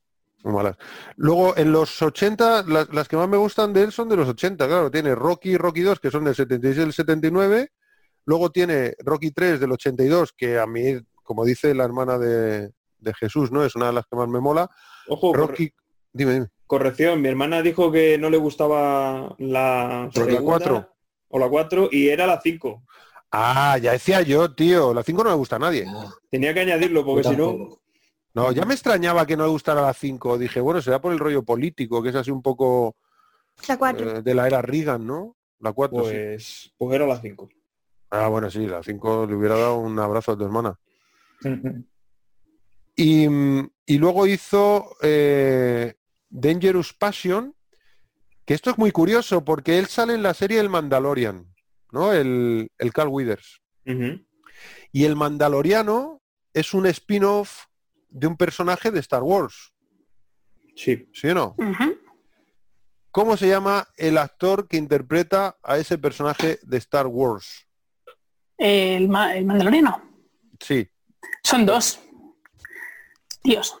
pero, pero en la peli de en la peli original, el negrito. No tengo ni idea. Igual estoy equivocado yo, ¿eh? Pienso, pienso que es este y no es el mismo, o sea, no es el mandaloriano. Ya te ¿A- estás a qué- inventando cosas. Sí, me estoy inventando cosas. Billy D. Williams no Pero interpreta al, al mandaloriano en, la en las películas, vale, pues entonces estoy No. flipando yo. No, yo me Eh, hecho mi paja, perdón, entonces. Billy D. Williams hace de... Joder, Billy D. Williams es el que Fue- lleva la nave. Es la na- eh, De hecho, es suya la nave originalmente. Joder, ahora no me sale el nombre de- del personaje. Lando Calrissian. Lando. Joder. Bueno, pues, pues este con Billy D. Williams. Ah, pues yo lo había asociado a, a, mm, fíjate que me he hecho mi paja mental. Lo había asociado a Star Wars, pero al Mandaloriano. Como salía en el Mandalorian, lo, lo- lo has, lo he asociado con que era el Mandaloriano. Vale, pues ese- pero es el piloto de la nave, ¿no? Era su nave. Sí, era su nave. Bueno, pues hay una peli que se llama Pasión Peligrosa, Dangerous Passion, de 1990, en la que comparte el Williams y el Withers, Oh, qué comparten eh, protagonismo. Ahí tienes la conexión. Ahí hay una conexión. Claro, yo la- el resto la he puesto yo, y que me lo he inventado un poco, ¿eh? y luego hay una del 92, que yo creo que esta la ha visto Miguel también, Huracán Smith, pero eran pelis así como muy de, Sí. de telefilms. Eran muy telefilms. Y había otra que se llamaba Fortune Dane, que luego resulta que era, yo creía que era una película, pero luego me he enterado que era una serie, pero de estas típicas series que luego aquí las hacen películas, que las hacen como de una serie a lo mejor de seis episodios, hacen tres pelis. Y sale Algo también en, en encuentros en la tercera fase. Jolín, pues no lo he visto yo en encuentro de, la ter- de la tercera fase. Es No, de pues Steven no Spielberg. Ahora me Yo entero. la he tío. visto la peli. Y la tengo. Y, y no no sale el Carl Withers. De- No sale como policía, como un policía. Qué fuerte. Un papel secundario. do- Hay una peli que hace con Robert Urich.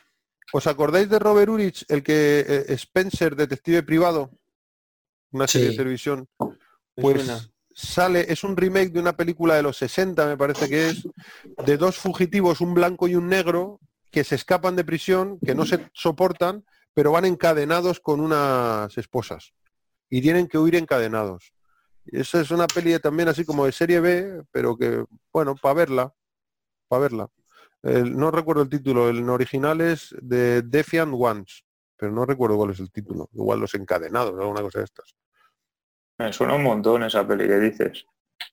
Es que, pero yo es que creo que, hay- que es un remake, ¿eh? O sea que a lo mejor te suena también la antigua. Puede ser. Esto de Cal Withers. ¿Le tenéis vosotros en algún sitio por ahí o alguna peli que os haya molado de Cal Withers que podéis destacar? Hombre, yo toda la saga de Rocky. Es de donde más le Claro, destaco. yo la que recuerdo son las de Rocky. Las de Mario tengo muy, muy lejano, recuerdo. Mm. Tú fíjate, verle en Man- Mandaloriano y ni le reconozco. Sí, bueno, Claudia flipó un poco cuando le vio en el making of y el making of ya es de hace 18 años. El making Sí, of de. Desde hace 18 años, Mm. desde hace un rato. No, este era jugador en los Oakland Raiders, ¿no? Era el jugador de fútbol americano. Ah, sí. Así, antes era actor era jugador de fútbol americano. Joder, qué bueno. que cuando llegó al para castear el personaje de Apollo Creed eh, pasó una cosa muy curiosa que hizo que Stallone decidiese que, que tenía que ser este Apollo Creed. Porque claro, eh, querían un poco que el personaje de Apollo Creed fuese eh, la- con la personalidad de Muhammad Ali, ¿no? Un tío muy, pues muy mediático, muy mm, exagerado. Muy, muy bocazas. Mo- Sí, bocazas, pero bocazas que lo hacía a propósito, que el tío de tonto no tiene un pelo, pero, pero era boca chancla, a propósito porque era muy mediático, ¿no? Y querían eso. Y entonces eh, se puso, fue al casting, llegó allí al casting y le dijeron, bueno, tú vas a hacer el papel de Apolo y este hombre va a hacer el papel de Rocky. Y se pusieron a, hacer el papel y le dijeron, bueno, vale, genial, pues nada, muchas gracias, ya te llamaremos, eh, tenemos grabada la prueba, ya te diremos. Dijo, a ver, quiero deciros una cosa, creo que este papel es para mí, lo único que si en vez de tener a este tipo tuviese un actor de verdad enfrente dándome la réplica, lo habría mucho mejor. Y el tío pues, que estaba enfrente dándole la réplica era Silvestre Stallone. Le dijeron, bueno, este Silvestre Stallone es el actor que va a hacer de Rocky y es el escritor de la película. Y, dijo, y le dijo, bueno, no te preocupes, todavía puedes mejorar. Le dijo el cabrón, no, pues no te preocupes que tienes tiempo para mejorar. Y el. Stallone dijo, tiene que ser este pavo. O sea, quiero Es este este. pavo. Es este, este es Apolo Creed. Este es Creed. Joder, la madre que lo parió, es sinvergüenza. Me muero. Luego tenemos a Jesse Ventura, que era, bueno, este hombre ha hecho de todo. Luchador profesional, Sí, eso me sonaba, que había sido luchador. sí, del wrestling, ¿no? De la lucha libre americana, que eran tro- Sí. trolas, ¿no?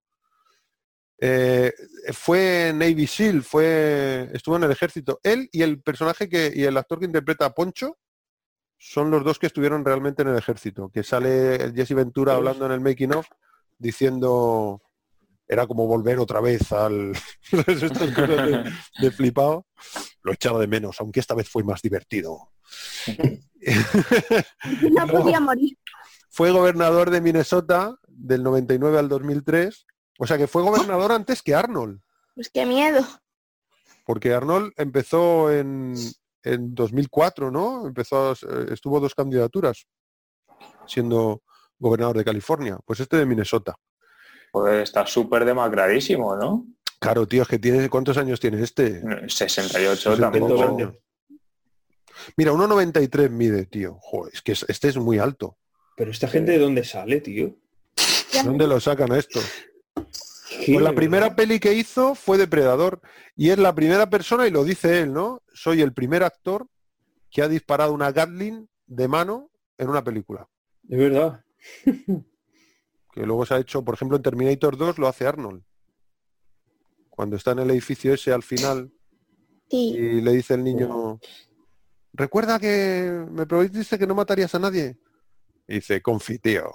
Y saca allí y se pone a tirar bombas y luego ya saca la Gatling y hace taca, taca, taca, taca, taca, taca, taca, taca, y los deja todos tiritando, ¿no? Y hace así como turr, turr, turr, bajas humanas 0.0, que podía ser 0.1, que se hubiera cargado, no sé, El dedo pie. un 10% de alguien. Ha sido gobernador de Minnesota y alcalde de Brooklyn Park, En serio, tío. en, Missis- eh, en el estado de Minnesota, al lado de, a orillas del río Mississippi. Claro, claro, es que esto es... Nada, le da por ahí, le da por ahí a esta gente, por mandar. Sí, sí, al final lo consiguen, ¿eh? Sale también en The Running Man del mismo año, estrenado el mismo año, eh, perseguido, que hace de Capitán Libertad, que no puede hacer un papel Sí. más ridículo. Capitán Libertad, se pone delante de la cámara y va con unas mallas así súper ridículas y ya está un poquito más metido en carnes. ¿Que habéis oído la historia que, que cuentan de Jesse Ventura y Arnold en el rodaje de Depredador? Mm, Yo no. Pues No, parece ser que Arnold, que es un troll, que es un troll, pero desde su era de época de culturismo es un troll. De hecho, de las ranas. No, lo de las ranas no, eso fue con Stan Winston, con Jesse Ventura. Oh, Les, les dijo a, los- a los del vestuario que, que le dijeran al, al Ventura que esta era su camisa, ¿no? Esta es la camisa de Arnold. Y entonces este se la probó, se la puso y vio que le apretaba mucho el brazo. Y dice, hostia, pero si yo tengo más brazo que Arnold. Arnold le dijo, decirle que es mi camisa. Si viene aquí le dices, eh, espera, Le pusieron una talla Arnold". M. Ay, te- y le puse una M, ¿no? Y una pequeña y le dijo, esta es la, espera, que te has puesto la camisa de Arnold. ¿En serio está la camisa de Arnold? Sí.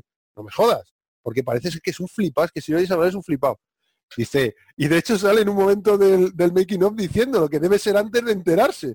Porque sale diciendo, eh, peso 106 kilos, mido 1,93 y tengo dos pulgadas de brazo más que Arnold Schwarzenegger, el campeón del mundo de fisicoculturismo. Es un flipado que te cagas. Pues luego se ve que el Arnold se hizo el loco y fueron al gimnasio donde entrenaban y le dijo, tengo más brazo que tú. Y dice, no puedes tener más brazo que yo, imposible, yo soy campeón de culturismo. Tengo más brazo que tú, estoy seguro. Te apuesto lo que quieras. Y le dijo Arnold, apostamos una botella de champán, una botella de champán cara. Apostamos una botella de champán. Y dices, sí, cómo tengo... Ay, papá, se te enrecorta. Espera, volverlo a contar. Sí, es que le dijo, ya verás cómo tengo, eh, creo que era equivalente a dos centímetros más de brazo que tú. Y entonces, hacemos la apuesta, hacemos la apuesta. Se lo midieron ahí delante de todo el mundo y tenía seis centímetros más Arnold que él. y, le dice- decía Arnold contándolo en el making of, dice, nada, esto siempre funciona. Funciona con culturistas, con luchadores, siempre funciona. Es guerra psicológica. ¿Cómo sería la cosa que en el, me parece, no sé si era el Mister Universo o me parece que era el Mister Universo 1970, con Sergio Oliva, estaban en la competición, estaban compitiendo, los últimos dos que estaban compitiendo, y les tenían comparando los jueces. Lo digo por- para que veáis que Arnold siempre ha sido así, es un troll. Arnold es un troll. Y, y están, eh, les sacan a, a comparar con todos y al final sacan a los dos que creen que pueden ser los campeones, ¿no? y los tenían comparando una y otra vez. Y se ve que como estaban los ánimos muy caldeados, como la gente estaba, la mitad de la gente estaba con Oliva, que era un, un cubano negro gigante, que había sido policía, y la otra mitad estaba con Arnold, que era un austriaco descomunalmente grande, era como, está Madrid-Barça total, ¿no? Era el campeonato del mundo, me parece que era el campeonato del, de, del Mister Universo, de 1970. Y, y entonces estaban posando, llevaban ya un rato ahí y se ve que los jueces seguían eh, manteniéndolos quizá por para generar un poco más de hype ¿no? entre la gente, porque estaban como generando mucho espectáculo. Y que le dijo Arnold a Oliva, se le acerca un momento así un poquito a la cara y le dice, oye tío, yo estoy ya harto de posar. Estos jueces, si nos tenían que, que comparar, yo no son comparado. Nos piramos y el Oliva le dijo, venga, vámonos. Y entonces. Oliva delante de Arnold, Arnold hace como que da dos pasos, a Oliva tira a los a- entre bastidores y Arnold vuelve otra vez al escenario y se pone a posar y todo el mundo ¡ah! ¡Bravo, bravo! Y este ¡ah! Y el Oliva se da la vuelta y dice, ¿qué pasa aquí? ¿Por qué grita la gente? Y ya entre bastidores ve a Arnold posando como loco y mirando a Oliva y haciendo así al público como diciendo, ¿qué le ha pasado a este? ¿Por qué se va? Joder, macho. Es un troll, tío, pero un troll que alucinas, tío. Siempre decía, yo que he leído muchas bi- biografías de Arnold, siempre decía eso, ¿no? La guerra psicológica. Lo que más me gusta de la competición es la guerra psicológica. Y si veis el documental de, de Pumping Iron del 1977, la preparación para el Mister Olympia del 75 en Pretoria, en Sudáfrica, joder, al pobre Lu Ferrino, tío, lo, le hace bullying. Es que lo- Sí, sí, sí. lo tiene ¿Por? Porque lo tiene amargado, él está pres- eh, Ferrino era muy jovencito, porque Arnold ya tendría ahí pues como unos 30 años, Ferrino tenía como 22 años, así, era muy jovencito, y, y le- era el, el único que le podía hacer algo de sombra, y le tenía, tío, estaba entrenando en el calentamiento, estaban calentando, y Arnold le- antes de salir, Y Arnold le decía, Lu, hace mucho ruido, ¿por qué gritas tanto? Baja un poquito la onda, hace Mm. falta gritar tanto. Le, le tenía amargado. Y luego el padre de Ferrino, que parece ser que era un policía en Brooklyn, que parece ser que era un poco mm, autoritario, que apretaba las clavijas al hijo bien apretadas, pues es que además era fan absoluto de Arnold. Entonces, cada cosa que hacía Arnold, el padre como que, ves lo que hace, ves, tienes que ser como este. Y Arnold lo aprovechaba muchísimo. Sí, está muy guapa, a ver si os la paso, que la tengo por ahí. Pero es que estaba buscándola eh, con subtítulos y eso para que, para que sea más fácil que la veáis, pero, pero bueno, os la voy a pasar como la tengo porque es, es- es para verla, ese documental dramatizado. Es Sí, estaba en YouTube, ¿no? en, no sé, en YouTube creo que no, por lo menos ya no está. Yo lo Ajá. tengo de Daily Motion, doblado al castellano, pero le falta justo, está en, en varios bloques, y le falta justo 15 minutos, que es el bloque de, de Franco Colombo, tío. Y es un bloque muy bonito. Y además Mm, Franco ha muerto y era mejor amigo de Arnold. Me da penilla que lo veáis sin ese bloque. Y luego la tengo eh, con subtítulos en, en castellano, en inglés con subtítulos en castellano, pero en calidad como DVD RIP. Entonces quería conseguirla en Blu-ray con subtítulos, pero me parece que voy a pandar eh, la de DVD RIP. Es que merece la pena esa peli, tío. Es, muy- es un bueno, Víctor la ha visto, ¿no? Muy buena, sí. Es un clásico esa peli. Vamos, ese documental. ¿Sabéis que Ventura también salió en Demolition Man? Es uno de los malos del grupo ese de descongelados. En Ricochet, del 91, la de Denzel Washington. Sale también en Batman y Robin. Buenísima. Oh, vaya, vaya, tío. Madre mía. Madre mía, tío. El Schumacher, la que lió. En serio, ¿eh? La que lió el Schumacher con Batman, tío. Y luego se dedicó a pilotar coches. Y a esquiar. ¿Y a quién más tenemos? Luego nos queda... eh, mm, eh, de- no sé si habíamos hablado de Bill Duke. Hombre, Bill Duke es un clásico, Mac. ¿eh? Pues, tío, decía McTiernan que el mejor actor de todos los del grupo era Bill Duke. Decía, este es un au- auténtico artista. Y de hecho tiene la escena en la que cree que es un depredador y coge al jabalí y lo acuchilla, Mm. Que le enfocan con, con linternas desde arriba y la interpretación que hace de estar confundido y como perdido, la mirada perdida, me parece magnífica. Me parece muy buena, muy buena toma esa. Este Sí. salía en comando también. Bill Duke se nota que es de, yo diría que el que mejor actúa. Sí, yo, yo pienso igual. Mola mucho. Es, eh, tiene escenas muy, muy buenas. Cuando va por el bicho y dice, me voy a divertir contigo, y está todo sudando y todo temblando. Y... La verdad es que está muy bien esas escenas de él. Cuando habla en la noche. Es súper Sí. alto también, lo estoy viendo aquí. Sí. Si es que eran, un- ninguno pequeño. eran una tropa. Si el más chiquitito debía ser el, el... Aparte de Poncho y Hawking, debía ser Arnold. El más chiquitito. O Mm. los demás, Sonny Landam, eh, Bill Duke y Jesse Ventura eh, superaban en 1,90. Eran unos bicharracos, tío. Sí. Luego a estos les ponen tacones y alzas. O sea que luego a los actores protagonistas, si no dan la talla de estatura, les ponen alzas y zapatos con tacón, no se cortan un pelo, ¿eh? Que luego ves al- a esta gente al natural y dice, coño, pues es más bajito. No tan alto. Claro, claro, no es tan alto. Sigue en activo. Tiene 77 tacos. 77 tacos. Sí, había hecho alguna, algo de dirección, algo había visto, tío, que había hecho hace poco, había hecho algo de dirección, algo de. No, no me acuerdo. Pero sí. Ah, no, no, em, em, perdón, me he equivocado. Eh, había visto que había participado, pero no, no había dirigido. Eh, había participado en la peli de, de Nicolas Cage, la de Mandy, Sí, joder, mira, la última vez que le vi. Que era el Pues, personaje de la caravana, ¿no? El, peli. ese, el que le da la- las, Las armas. las armas. Sí. Jo. Bueno, a mí me decepcionó un poco Mandy, ¿eh? Me esperaba muchísimo más. Ostras, Esperaba que fuera mucho flipa. más salvaje. Y no, me quedé un poco, bueno, vale. Sobre todo por la música también. ¿De quién es la música de esta? La música es de... Ay, es de un... Me parece que es noruego. Joder, es que el nombre es muy largo. A ver si doy con él, boy. Bueno, tiene varias pelis. Este dirigió, la que sí que dirigió es Sister Act 2, tío. El Bill Duke.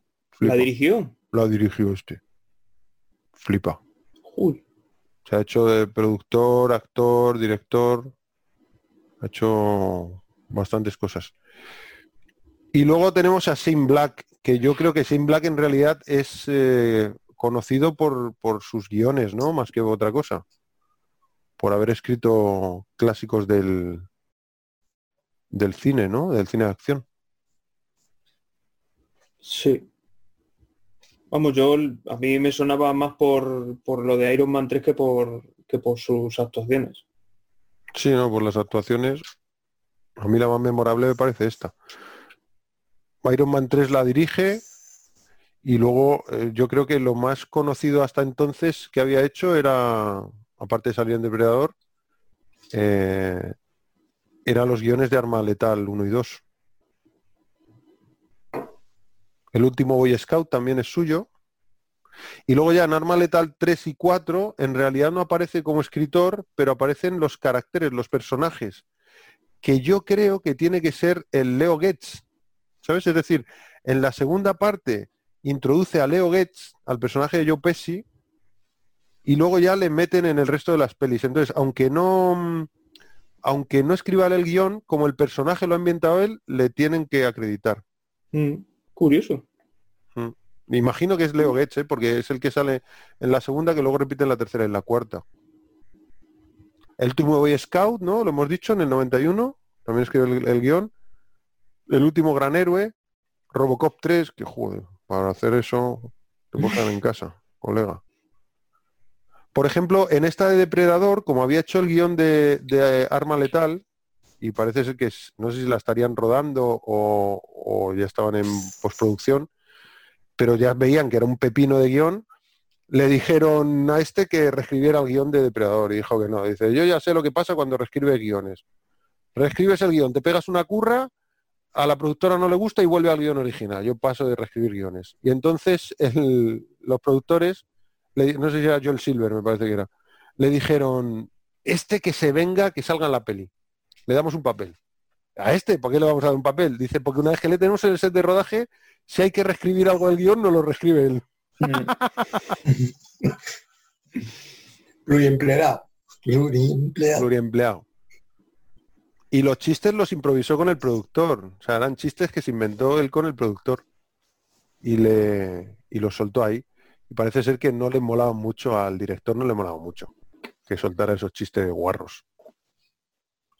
Luego tiene The Nice Guys, dos buenos tipos del 2016, que bueno, se puede ver, de Russell Crowe y Josh Brolin. Se puede ver. ¿La habéis visto esa?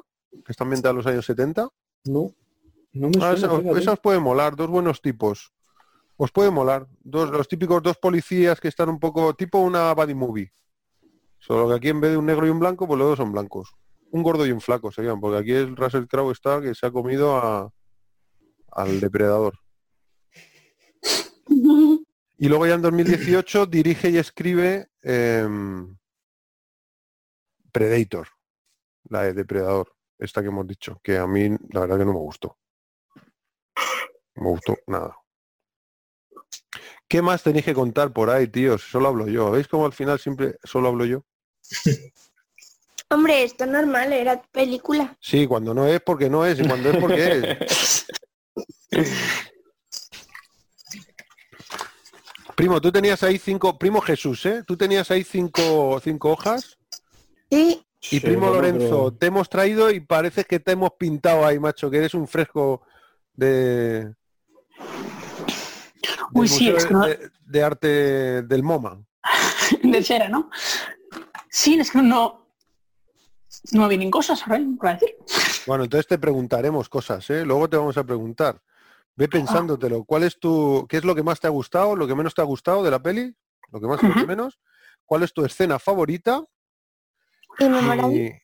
Y, y sí, escena memorable, digamos. Y, y luego te preguntaremos también que le pongas una nota a la peli. Uf, nota del 1 al 10 a una película. Una nota A mí eso me cuesta muchísimo, yo no puedo con eso. Bueno, bueno, bueno. Bueno, Si quieres, ¿eh? Si no, no. Aquí no hay nadie obligado. Yo, yo le voy a poner un 9 como, como. Claudia y Me Jesús le van a poner un nueve. Yo me pongo de- Entre 8,9 y 9,1. No, con un- Nada, nueve, una ponle media. nueve. Yo tengo por aquí una un, un par de cosillas. Por ejemplo, yo no, yo, ¿vosotros eh, pensabais que los ruidos del, del depredador eran ruidos de objetos o que los ponía una persona? Porque yo pensé que eran objetos. Ah, nunca lo he pensado, pero me parece Pues alucinante no. el ruido. No sé. O sea, yo pensé que cuando eh, parecía como, como si fuera un Sí. detector de estos de radiación. Sería un sintetizador o algo, no sé. Pues es un Sí. tío quien se lo pone. Es que es- ese pavo es el que le pone la voz a Optimus Prime. Ostras, el Peter Cullen, imagínate. Joder, ¿le- ese- ¿le has ese- oído doblando? Sí, Increíble, ¿eh? qué voz, ¿eh? Tiene una voz así y además como si fuese muy épica. Mola Como el mucho. Constantino Romero junto Sí, con es verdad. Jones. Es verdad. De hecho, me parece más del palo de Constantino que de James Earl Jones. Sí. Sí, Así sí. más engolada y más profunda. Sí, sí, me mola un montón la voz del PBS. Pues fíjate, yo me pasé toda la peli pensando, además me la apunté, puse sonidos o ruidos. Y cuando descubrí que era una persona que se los ponía, digo, madre mía, pues ya. Pues nunca me lo había planteado. Yo sé que le doblaba a él, pero no sabía que, que él hacía los ruidos. O sea, pensé que era, em, no sé, pues tienes que, que hacer onomatopeyas o tienes que hacer gritos, ¿no? Pues eso lo tiene que doblar una persona. Pero el este rollo así como Como si estuviera dormido. nunca me lo había nunca me lo había planteado. Y sí, podía ser perfectamente un aparato electrónico, un sintetizador o algo así, o digital, y fíjate, Mm. ¿Qué más tienes? Tengo por aquí una cosilla, no sé si alguno habréis jugado alguna vez a un juego de... Yo jugué en la Game Boy en el- con él, se llamaba Contra. Contra. Ah, que era un juego así como de guerrillas.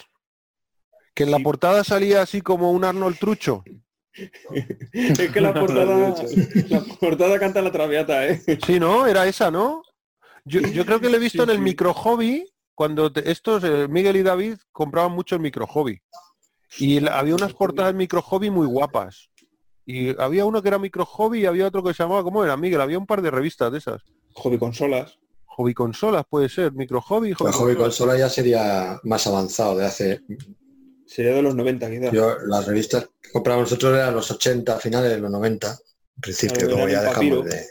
Pues micro hobby y había otra. Y, y salían las, eran como más grandes del- de, un, era más parecido a una A3 el tamaño. Sí, era.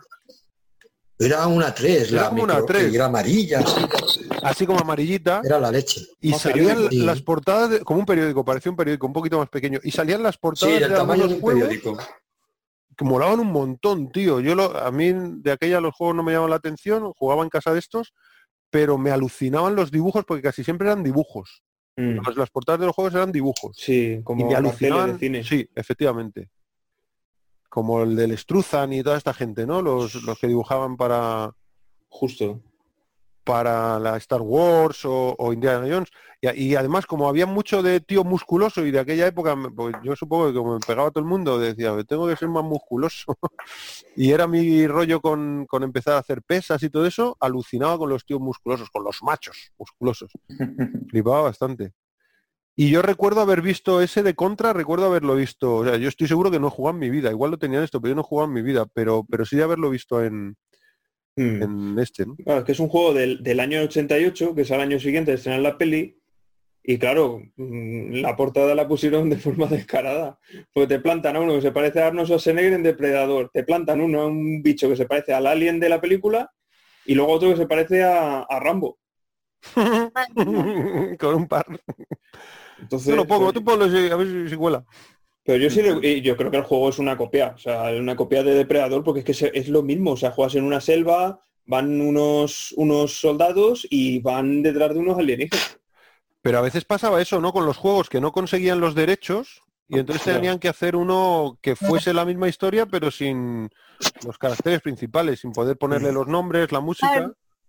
Eso se, se estiraba mucho en los 80. Sí, sea, aquí por lo menos le pusieron contra, que, que en algún otro le cambias una letra y a, la, a dar la vuelta. Sí, es verdad. Mambo. Mambo 3. O rumba.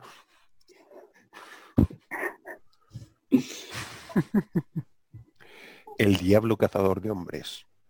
¿Qué más tienes? Venga, que tienes cinco hojas. No me puedo creer que esas dos cosas ocupen cinco hojas, tío. Pero vamos, pero escuchado, pero que ya tenemos pocas grande. ¿eh?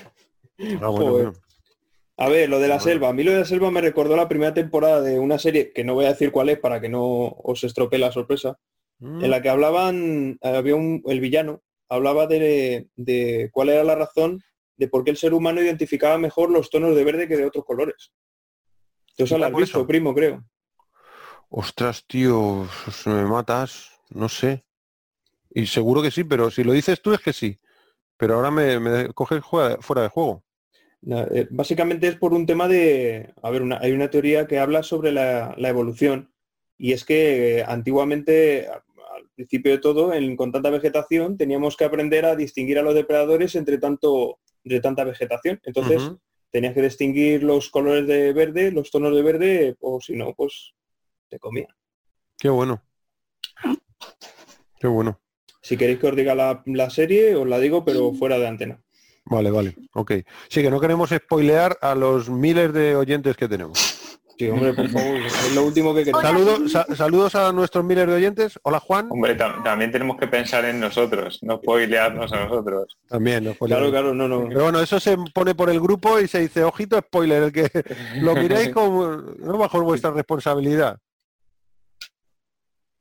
¿Qué más cositas? Muy buenas, muy buenas. Ah, bueno, lo de la selva, eh, rodaron en Puerto Vallarta. ¿Y dónde era el otro sitio? ¿Te acuerdas, Miguel? Era todo en México. Entonces tuvieron que ir unas semanas antes porque allí hay dos épocas, la época seca y la época de lluvias. Y decían los, los, mm, los diseñadores de producción que les hubiera encantado ir en época de lluvias, pero que tuvieron que ir, dice, bueno, hubiéramos estado todo el día eh, encima de una balsa, pero la época que nos tocó venir era época que no es de lluvias, entonces estaba todo mucho más seco. Y se fueron unas semanas antes a regarlo todo con mangueras, de tanques de mangueras de agua a presión, para regar toda la zona que donde iban a rodar, las localizaciones, primero para limpiarlo de polvo Mm. y luego para que estuviera más frondosa, para que, bueno, pues para que creciera más vegetación. Entonces decían que una de las cosas que se ha quedado años después de ver la peli y críticas que han recibido es que hay mucha hoja seca en el suelo. Y en, en Centroamérica, en las junglas de Centroamérica, es todo vegetación cerrada, verde, eh, son em, esos microclimas tropicales en los que, que todo es verde y hay muchísima eh, vegetación frondosa. Y que aquí, bueno, tenían que hacer algunos trucos. Y, por ejemplo, cuando están, eh, que encuentran a la guerrilla y se deslizan, que me flipa esa escena, cuando se están deslizando, eh, baja Arnold y luego se baja Carl Withers y luego van bajando nosotros deslizándose, que lo hacen, se nota que han tenido entrenamiento militar, ¿no? Porque lo hacen súper bien, tío, lo hacen muy bien. Hay uno que no, hay uno que va como a gatas y le- con el culo levantado. Dice, A este lo matan, a este lo hubieran matado. Pero los otros se van deslizando tipo lagarto. Eso mola mucho. Pues le ponían un poco esa crítica, ¿no? Por ponerle un pero. Sí. Bueno, ta- hicieron varios árboles de fibra de vidrio también, porque los árboles de esa zona eran finolis. Entonces tuvieron que hacer varios troncos de árboles de fibra de vidrio que, que fuesen grandotes para dar esa sensación de, de selva eh, sudamericana, ¿no? O centroamericana. Qué bueno. Y para reventarlos, ¿no? Las escenas de... No, para cortar el césped luego. Sí, con la- El árbol en el que está. Ima- imagino, exacto, yo imagino que el árbol en el que está subido Arnold cuando enciende la, la llama es más falso que un euro de madera.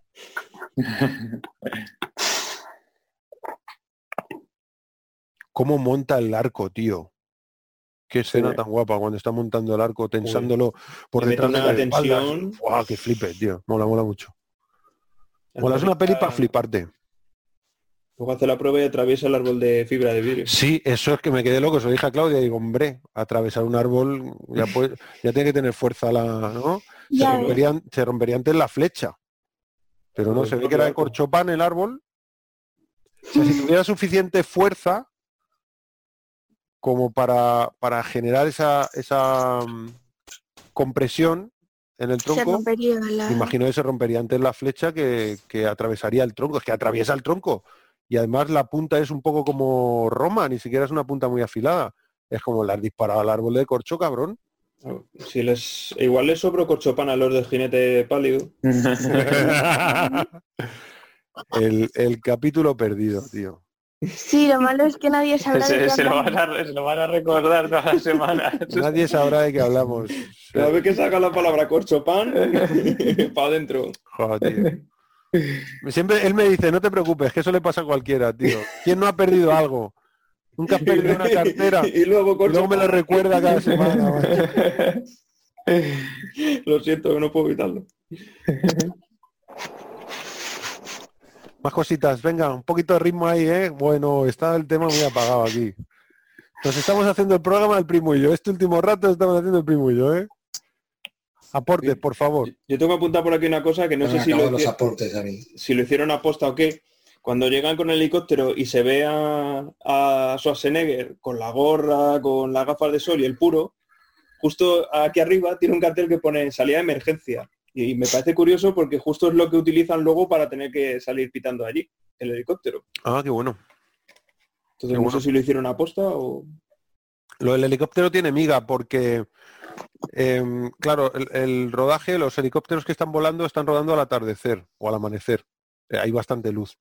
Entonces, eh, cuando ruedan en el helicóptero, en realidad están en el helicóptero en el suelo o una carcasa de helicóptero que simula una- un helicóptero que está en el suelo. Entonces lo hicieron con, con un croma azul. Pusieron un croma azul.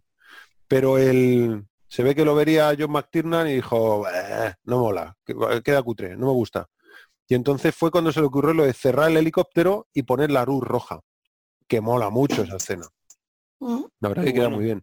Y con la música de... ¿Cuál era? ¿Ray Charles era? La de Long Tall Sally. Little Richard. Little Richard, Ray Charles, digo. Sí, Little Little Richard, Richard. efectivamente. Y que luego es la canción que canta eh, Mac cuando, cuando se va a cepillar al depredador. Mm. La canción que está cantando es esa, es la de Long Tall Sally. Por cierto, la impaciente, la, la Gatlin, en España se llamó la impaciente, en inglés es Old Paines, que significa algo así como la vieja indolora. Indolora también mola, ¿eh? La Sí, indolora. mola. La indolora mola mucho, tío. Sí. Eh, porque nos hemos acostumbrado a la impaciente, pero la indolora, Ya, mola. o sea, te pego una ráfaga con esto y no te preocupes que no sientes nada.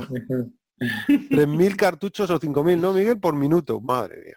Joder, es que tú fíjate. De 4.000 a 6.000 balas por minuto. Eso es una locura, tío. Si tenía que llevar una, llevaba un par de baterías para que eso funcionase.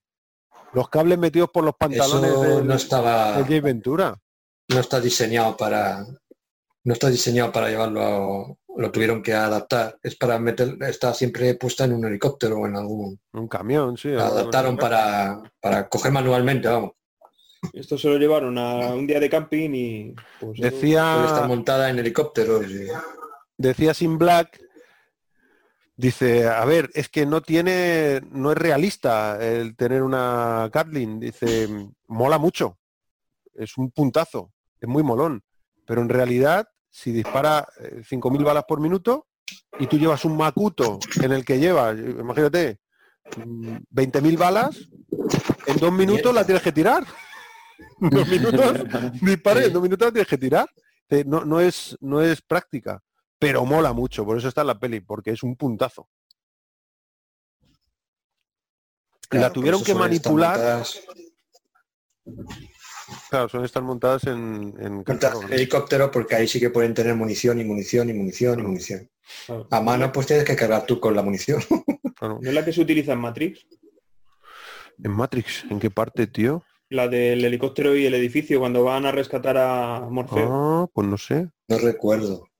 Yo No la sé. recuerdo mucho en el trono azul. Pues a- Sí. ahí en el, en el centro del helicóptero por abajo. ¿En la peli o en la serie? Eh, yo he visto la peli, la serie no me acuerdo, pero son iguales. son- el helicóptero es el mismo. Que el actor es el de tiburón. ¿Cómo se llama el actor este? Sí, la peli es el actor es el Rob de. Schneider, ¿no? Sí. Sí, es el piloto del trono azul. Pues Mm. ahí la recuerdo. Es donde más espectacular sale esa, ese arma. Porque claro, está montada en el helicóptero. Aprieta el gatillo y, y se tira minutos ahí disparando. Una, buah, destroza todo. Ahí es espectacular. Pues parece ser que tuvieron que ralentizarla para que la cámara pudiera captar el giro de la... Porque si no era, ¿sabes? Cuando ves las ruedas del coche girando, que parece que están quietas, moviéndose un poco para la izquierda, un poco para la derecha. sí. Y luego que Tuvieron que ralentizarlo Sí. para que se viera que gira. Y la- esa- ese momento en el que se le acaban las balas y sigue sonando... Sí. Qué pasote, ¿eh? De escena, tío. Qué pasote. Escenón cuando están... A mí, yo ya tengo mi escena preferida. Mi escena épica la tengo de la peli. Y yo, No, es que hay muchas. A mí hay muchas. mola mucho ese, ese momento en el que se va alejando Dacha a través de la selva y va subiendo la cámara y va atravesando el árbol y va apareciendo la sangre y luego aparece el cuerpo colgado. Se le ve pequeñito a él para que se vea. Mm. Jo, es que Eh, eh, pe- Pero ahí hay truco, ¿no? Quiero decir que, que se hace esa especie de traveling vertical con, con la escena real, pero luego se superponen troncos y eso de la sangre está como superpuesto, ¿no? Me da la sensación. O sea que no está ahí en el mismo pues ni idea. escenario. Pues ahí, ahí me pillas. Esto creo que lo hacen varias veces. Me parece que lo hacen varias veces. Bueno, se nos ha ido la chavalería, ¿eh? Los hemos echado, madre mía. Hemos echado la chavalería. Hasta que hemos llegado, han dicho. Han dicho que os miréis, abuelos. Eh, Sicilia, 1920, pesados. Pues el croma del helicóptero se ve en un par de momentos de la peli. Justo al final, cuando sale el personaje de, mm, de Kevin, el negrito, el, el que está dentro del de Peter Hall. Sí, Kevin Peter Hall. Hall. Eh, que mira y dice, ¿qué coño ha pasado ahí? O algo así. Justo detrás tiene la ventana y tiene un pantallazo azul que alucinas. Sí, Que no- eso no es nada, es, es pantalla azul. Y luego hay otro momento al principio también, cuando están a punto de saltar, que se ve a través de la... eh, están todo en rojo y cuando van a saltar se ve la cabina de los pilotos y en la cabina de los pilotos por las ventanas se ve fondo azul también. Hay un par de momentos que se ve el, el cartón ahí. Joder. Yo encontré por ahí un, un momento en el que cuando le golpea el tronco a, a- no sé si era Hawkins, no. Cuando se activa la trampa y le cae a, uno de los soldados y le indiña, se ve como hay un trampolín que le, que le hace saltar hacia atrás.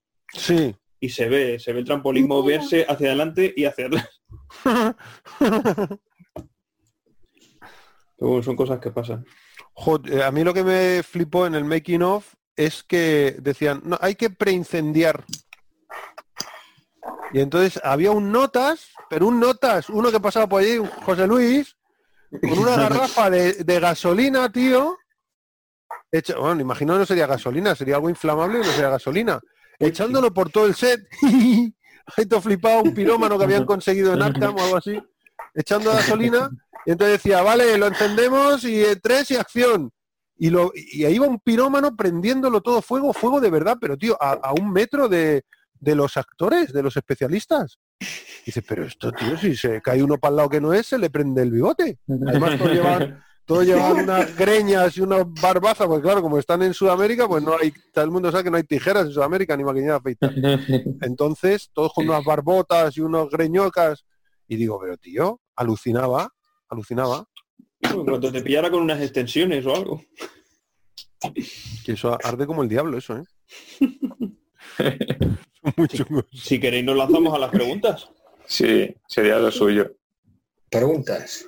Em, sí, sí, sí, sí, sí, sí, sí. ¿Qué, qué mal, qué, eh, qué- cómo le cuesta actuar a Arnold, tío? O sea, si tiene un buen director se le puede sacar mucho partido haciendo de Arnold, porque tiene mucho carisma y tal. Pero ojo, ¿eh?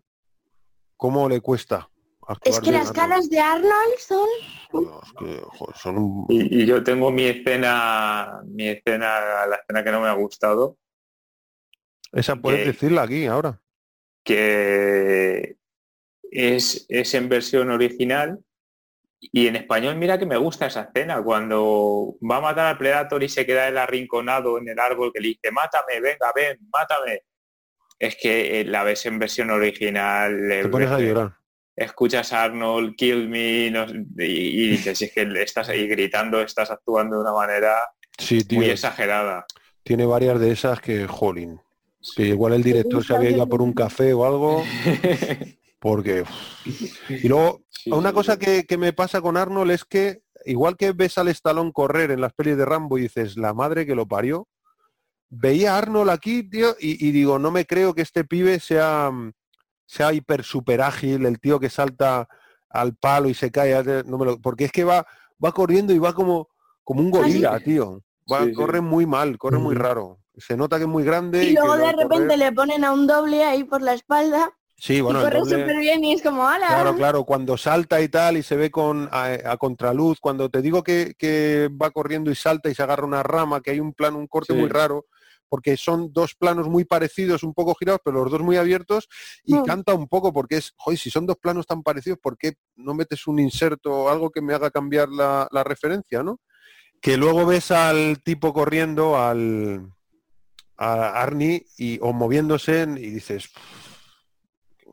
que se nota que ahí hay trampa, tío.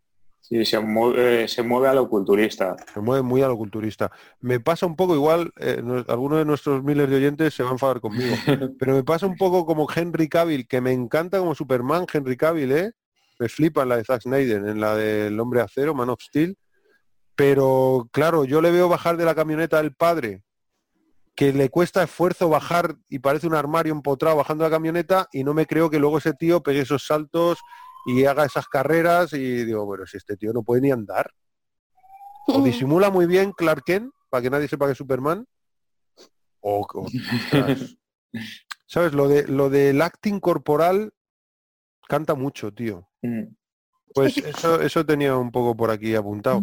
Antes de pasar a las preguntas, eh, ¿había- ¿habéis visto alguna de las otras pelis de Depredador? Del- de la Eh, saga. Eh, sí, yo he visto todas. Las de Alien vs Predator también. Sí, he visto todas. sí. ¿Y qué te parecen? Porque ah, yo las he visto, pero tengo mis reservas.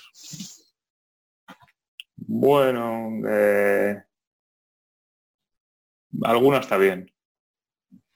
Eh, Pero hablando de las, de las dos de Alien vs Predator o de toda la saga. De, de Alien vs Pre- Predator me has preguntado, ¿no? Sí, esas De las alguna dos te que hay. Sí. Sí. ¿Cuál, cuál te mola más, la primera o la segunda? Eh, la segunda es la de, bueno, que si alguien no la ha visto, es la de la pirámide y todo eso, ¿no? ¿Esa es la segunda o esa es la primera? Me suena que es la segunda, ¿no? O puede ser la primera. Me sonaba que era la primera. la- las he visto hace tiempo ya. Donde tienen guardados a los aliens, ¿no? Sí. Los Predators. Jo, es que tío, me parecen. Yo esas las he visto, eh, yo creo que en casa de Miguel, cuando se han alquilado en su momento. Igual no las ha alquilado ni Miguel, pero las hemos visto allí en su casa. Igual las ha alquilado su hermano o, o íbamos a coger alguna peli y alguno de los colegas la ha pillado y la hemos visto allí en casa de Miguel. Y tío, yo no las he terminado de ver. Ni la Sí. 1, ni la 2, y la de... No suena verla. ¿No te suena? ¿O que, es que sí o que no? Sería con mi hermano, a lo mejor. Sí, o, que me- No, a lo no, mejor, yo he visto cuatro, o a lo mejor los gemelos he que... visto cuatro y ninguna de. ¿Sabes cuando íbamos al blockbuster y cogías tú unas pelis y nosotros cogíamos alguna para hablar en casa y luego estábamos ahí en tu casa, se nos hacía tarde y ponemos esta y la poníamos y ni siquiera la habías pillado tú. Pues me suena un poco de eso. Y luego la de Predators he visto trozos. A las de Predators no me gustan. Las de Esa es la que los cogen, cogen a un grupo de, de chungos y se lo llevan al planeta los depredadores Sí. o a un planeta fuera de la Tierra. Sí. Bueno, la idea es buena, pero esa es de Robert Rodríguez, ¿no? La de Predators. Sí, Esa es la, en la que aparece este el que hizo de Manolete. pianista, ¿no? Sí. Manolete, tío. Y no sabe historiar. El, mari- el marido de la Pataki, el ex marido de la Pataki, ¿no? Era ese. Sí, eh, Adrian Brody. Adrian Brody. Es que tela. Es que, ¿quién castea eso, tío? ¿Quién hace ese casting, nene? ¿En serio? Ya, sí. El de Manolete. Eh, Claro, el de Manolete. O sea, el pianista. Coges al pianista, tío. Para Y también está Morfeo, ¿no? Sí, bueno, spoiler. Sí, sí, Morfeo. Que es el Morfeo. Ahí es el machungo, sí. El Morfeo. Un papel Morfeo. de Uy, Dani Trello, madre mía. Si es que está ahí. todo el Dani mundo. Trejo, sí, sí, bueno, bueno, bueno, bueno, tío. Yo eh, tengo entendido que la dirigió Robert Rodríguez, o que la iba a dirigir Robert Rodríguez, pero al final la dirigió otro pavo, pero vamos, que, que eso eh, está de la mano de Robert Rodríguez, que no, que no escurra el bulto. Lo ha dirigido él, pero le salió mal y luego dijo, no he sido yo. No, no, no. Y luego esta última de Predator, eh, pues lo mismo, tío. Si es que a mí me gusta la que más, la 1 y luego la 2. Y si me quitas todas las demás, ni me entero. Me pasa como con la de Terminator, la 1 y la 2. Solo que la de Terminator, la 2 me gusta tanto como la 1. Y esta de Depredador me gusta un poquito más la 1 que la 2, no, bastante más, pero que vamos, pero la 2 me la veo y la disfruto con Danny Glover. Sí. ¿Alguien más ha visto alguna de, de la saga? ¿Primo? Pues yo eh, todas y las de Alien vs Predator es que no las recuerdo bien. Entonces, Por algo será la, será. la única que me queden. Por algo será. Por algo será. ¿Y te las han molado? sí. ¿A ti te han molado? A mí sí, en- para entretenerme un rato y tal está bien. O sea, vuelves a ver a los depredadores y bueno, aunque no sea una película fantástica, chulísima, pero te lo pasas bien, un ratillo. Pues igual que con las últimas de Alien, con, Joder, ya ves. con Calla, calla. Covenant, con... No mientes a la bicha. Claro, No un día habrá que abrir ese melón. Ese día, ese día estaré aquí. Miguel, ¿tú se las has visto las, las otras de... Yo he visto las... Creo que hay cuatro de Predator, ¿no? Pues yo he visto esas cuatro. A ver, está la 1 y la 2, otras dos de Alien vs Predator, otra de Predators y, de otra Predator. de, de Predator. O sea, te has visto cuatro de seis. Sí, Bueno, ta- sí, cuatro. Cuatro. no se pierde usted nada. Sí. Claudia, ¿has visto alguna más de Depredador? No, Bueno, nos pondremos un día de estos la 2, vale. Que para ver a... Pobrecita. Que para ver... Tiene el ganado. Que para ver a, al Depredador otra vez mola. Además, como decía antes, creo que era, no sé si era Víctor o Miguel, que ahondan mucho más en la mitología del Depredador y mola mucho. Cuando le da la pistola esa al final, la Mm. pistola del siglo XVI o XVII, algo así. Sí, como que llevan ya siglos viniendo a la Sí. Tierra, eso, eso De mola hecho, mucho. le dije una cosa a Claudia porque le conté de que iba, me, me exigió que le hiciera spoiler, pero aquí no lo vamos a hacer por si alguno de los miles de oyentes que tenemos nos, no la ha visto. El otro día era a nuestro único oyente todo el santo rato y ahora Sí, a nuestros claro. miles Pero de... Hombre, es una que- semana, prima. Pero perdona, es que esto es, crece exponencialmente, colega. Claro. Y la semana que viene serán millones. Millones, la semana que viene son millones de oyentes. Pues eso, que le moló mucho un detalle del final, del momento en que le da la pistola, le moló mucho, más o menos por lo que acabáis de decir, que lleva mucho rato aquí en la Tierra. De hecho, con la pistola que es del siglo, no sé si es del siglo XIV, XV, ahora no me acuerdo. Sí. Eh, comparado con aquello que le dije a Claudia que sale, eh, llevan bastante más rato lo otro que sale que, el- que la pistola. Sí, Y a la Claudia le moló mucho y dijo, ah, qué guapo, como qué buena idea hacernos ver que llevan muchísimo tiempo viniendo aquí a la Tierra y yendo por otros sitios a liar la parda. ¿Sabéis que eh, hay un cómic, una precuela en cómic de que se llama Depredador 1900, mil- 1480 y algo, 900.000. Ah, 1480 y algo. pues ni ¿Qué es la historia en la que consigue esa pistola, tío? ¿Ah, sí? El depredador, sí. De un Qué pirata, ahora no recuerdo cómo se llama. ¿Cómo se llamaba el- la inscripción en la pistola? Tío, tiene un nombre muy característico. Ah, Rafael Adolini. 1715. 1715. Pues, pues eh, debe ser Predator 1715. Me estoy inventando el año. Comic Predator 1718. Sí, Sí, efectivamente. justo. 1718. Pues este es el cómic que yo creo que no será difícil de conseguir. ¿eh? De hecho, seguramente en internet esté, porque ya tiene un rato. Y, y cuenta esa historia de cómo conoce al pirata este, al Rafael Adolini, y cómo acaba haciéndose con su pistola. Bueno, para leerlo, bueno. para leerlo. Es una Mola, historia más de piratas que de depredadores. Es una precuela. Depredadores piratas. De prietadores. aprietadores. De piratadores, de piratadores. Depiladores. ¿Y tu primo has visto alguna más de depredador o esta es la última, la única que has visto? Coast Sí, es la única que he visto. Bueno, pues eh, te recomiendo que veas la... Si te ha molado, ¿eh? Si te ha molado, te recomiendo que veas la segunda. El rollo ese de la mitología. Y aquí, por ejemplo, en esta primera hablan del tema de que no, en los años de mucho calor, ¿no? Sí. Vienen los años de mucho calor y, y las ah, ancianas del pueblo se santiguan, todo ese rollo, pues luego eso lo, lo trabajan un poco más en la segunda también. Dice que vienen Bueno. cada, no sé si era cada 15 o 17 años. ¿no? En la segunda parte dice eso. Y, y que hace y que coincide con las épocas de mucho calor. Y de hecho la peli estaba, está, está rodada, vamos, está estrenada en el 90, Depredador 2, pero está ambientada a final del de los 90, en el 97.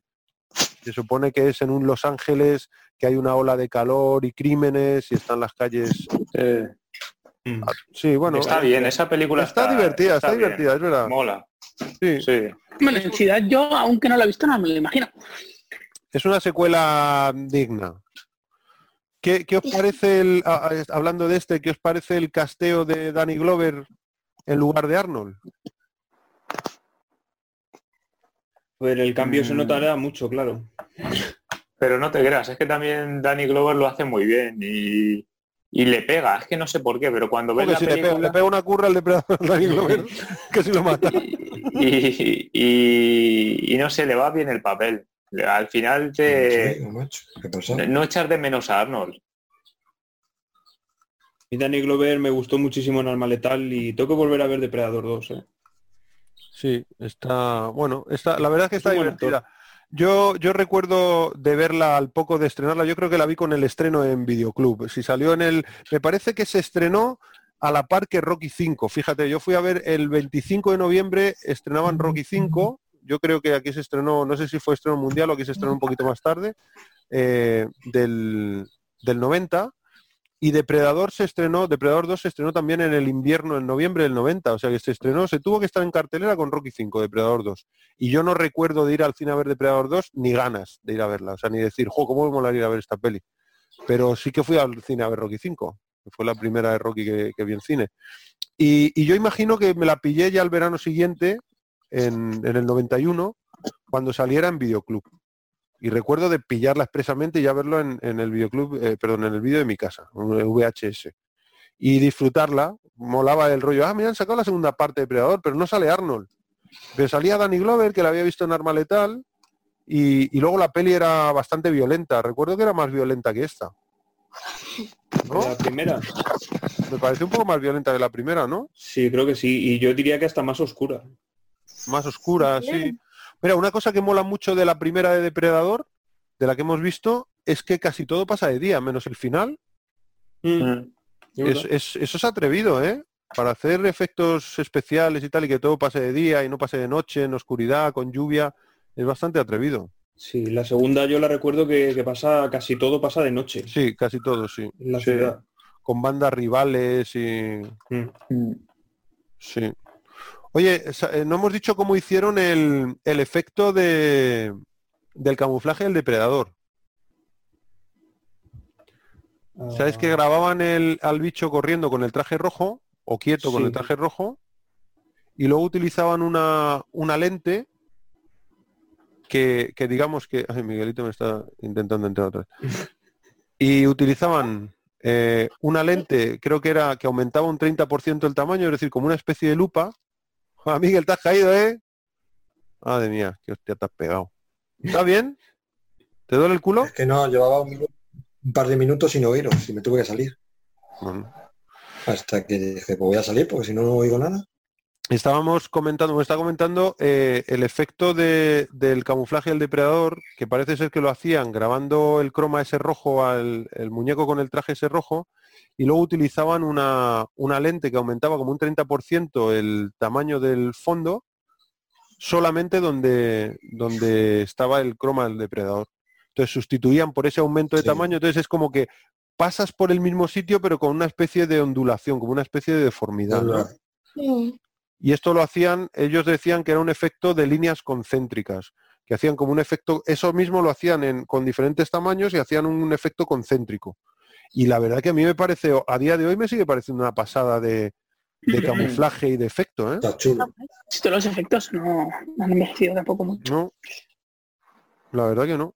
Y el traje, tío, bueno, el traje es que me parece... Y la, la explosión del final, cuando se autodestruye, también está bastante bien hecho para la época. ¿eh? La explosión del momento cuando se autodestruye o, o los restos de humo que ven desde el helicóptero. La onda expansiva. No, cuando se autodestruye, cuando empieza el depredador a, a programar su autodestrucción y la onda expansiva, me refiero. Supuestamente eso es una mini explosión nuclear. Sí, es una mini explosión nuclear. sí. Y decían que era equivalente a, a seis manzanas que habría arrasado, lo decían en la segunda parte, ¿no? Decían, estos, eh, estos son los bichos, uno de estos eh, arrasó el equivalente a seis manzanas en la selva de Centroamérica hace no sé cuántos años, hace 10 años. Que Esa decía, escena es muy falsa. Arnold se empieza, empieza a correr y no corre ni dos metros, se tira detrás de un tronco y claro, y la se, se ha salvado, ¡Hala, se ha salvado! Una, una mini explosión nuclear de seis manzanas, ya puedes correr, Arnold, ya, ya- ya puedes correr. Claro, pero porque era el árbol ese de fibra de vidrio. que le protegía. Si llegas a un árbol de verdad, palma. No, hombre, guay, tanto. Le, le huele al tupé, pero vamos. Bueno, pues... Hay momentos que eso. parece el pelo del mismo color que la piel y es súper raro, parece que tiene la sí. grande. Pero igual eso es por lo que dice Víctor, ¿eh? de- del máster de, del DVD o el Blu-ray, ¿eh? Que al hacer el máster hayan manipulado digitalmente los tonos, los contrastes o lo que sea, y hay ¡Hala, eh, ya son las imágenes que se notan. No, es posible. Bueno, vamos con la, ya son las nueve, sí, y Miguel hay cuarto, así se tiene que pirar. Vamos a hacer las preguntas de rigor. Empezamos por Miguel, por si se tiene que abrir. Miguel, eh, ¿qué es lo que más te ha gustado de la peli, tío? Es lo que más me ha gustado. Sí, lo No que más, bien, sí, eso, ¿no? lo que menos y la escena memorable, una escena memorable. Escena memorable, hay muchas, no sé. Lo que más me ha gustado, bueno, voy a decir, hay cosas que me gustan mucho, pero voy a decir algo que me pareció curioso. De cuando lo vi por primera vez, no, pero ahora cuando lo he visto hace poco, en las, cuando acaba la película en los créditos y salen todos serios durante unos segundos poniendo sus nombres y luego sonríen a cámara como si fueran colegueas. Y salen todos así como riéndose perdiendo la, la compostura, vamos, perdiendo. En vez- salen ahí riéndose como diciendo, venga, haz otra toma, pero no, sa- sale en la película, todos se ríen. Y Arnold mirando el horizonte. Ay, Sí, o sea, como diciendo, como si hubieran grabado un grupo de amigos, se ríen. Me encanta, tío. Eso siempre me me ha flipado curioso. eso de la peli. Eso me ha encantado siempre de esa peli, tío. No se Además- ven en muchas, ¿eh? No, y menos de ese estilo, ¿no? Parece más Claro, como el final de una, película de una serie de risa, ¿no? De tipo Friends o algo de eso, una ¿no? sitcom, Es como verdad. si fuera una de esas que sí, como la de Scary Movie y todas esas, de risa o Top como- Secret. o Porque además están en el momento del rodaje, Eso. o sea, están como, como en un momento del rodaje y como que alguien les dice, eh, que esta es falsa, o mira la cámara y, y como que pierden la compostura, efectivamente, y se Mm. ríen ahí como, "Eh, qué cabrón. Mola. Y, el- y es verdad lo que dice Pues- Lorenzo, que el único que no lo hace es Arnold. Arnold Es es un Arnold, trozo de la una foto. No. Le trolearon a él. Arnold mira, mira, mira amenazante y, y ahí está. Sí, pero que es un trozo, que se nota que es un trozo de la peli, ¿sabes? Que es un trozo del metraje, o sea, que no está hecho especialmente para ese momento, sino que han cogido el trozo del metraje. Eso es lo que más, y- o una cosa que te mola. Lo que menos, ¿hay algo que no te haya molado Sí. la peli? No hay nada. Voy a decir algo por decir algo. Por ejemplo, el bicho con el tamaño que tiene el depredador y la altura y eso, esos saltos que pegaba de rama a rama, de Sí, 15 metros, no, no me cuadra mucho. claro. Eso, voy a decir eso. Eso es que saltaba, podía saltar de un árbol a otro y a lo mejor había 15 metros de... No sé cómo podía impulsarse tanto con ese tamaño, no lo sé. Bueno, bueno, siendo un alienígena puede ser cualquier cosa. Sí, pero es verdad, pero, Sí. pero ese, ese bicho tiene que pesar más A de 100 impulsarse kilos. con esa... Claro, Eh, es y propias Pero ramas... no hace ninguna referencia a que el bicho pueda impulsarse así, saltar como que fuera el doble de un canguro, no lo sé. Sí, Bueno, es, eso es lo verdad, que es un poco exagerado, es verdad. Oye, fue exagerado. contigo que lo vi, creo que eh, puede ser que lo viéramos en el comentario de John McTiernan, la peli con el comentario de John McTiernan hace muchos años, cuando salió el, eso fue en 2003, el DVD, que dijeran que, le- que lo primero que probaron fue a ponerle un traje rojo a un mono, tío, y lo soltaban ahí a los árboles. A un mono. Eso lo hemos visto Cierto. en el, ¿no? Yo Cierto. recordar Querían ponerse no a un mono, pero, Pero- era, de mono. lo, podía ser. a un mono y lo soltaban en los árboles y que parece ser que el mono le daba vergüenza, tío. No, Como que el no, mono- no, no, como- porque estaba sufriendo de Dijo, ¡ay no, cámaras! No, como, sí, sí, eso decían. Me parece que era McTiernan el que decía, decía, pero el mono tenía, no decía vergüenza, decía como pudor, le daba pudor, Pudor, como sí. están todos mirándome y riéndose y tal, y, y como que se quedaba en una rama y se intentaba quitar el traje, como hijos de Sí, puta, sí, ¿qué me sí, hacéis? Joder. Dijeron nada, esto no vale. No vale, No hay que hacerlo de otra manera. Sí, sí, pero estaba seguro que lo había oído. Debe ser un mono más grande. los comentarios del No director. ríais de mí. Y, y una escena memorable, has dicho algo que te gusta, algo que no te gusta, y una escena memorable antes de ponerle nota. Bueno, una escena memorable, hay muchas, claro, pero voy a decir una muy cortita, muy que es cuando empiezan a cambiarle la, o sea, cuando empiezan a ver luz, luz eh, detrás del túnel, o sea, ven a un pequeño que es cuando dice el Arnold, si sangra, podemos matarlo. Mira, esa es muy buena. Esa es buena, esa, Esa es cuando frase- empieza a decir, bueno, vamos, tenemos una pequeña posibilidad. sí, sí, si sangra, podemos matarlo. qué buena esa frase. La de veces que se habrá usado esa frase después.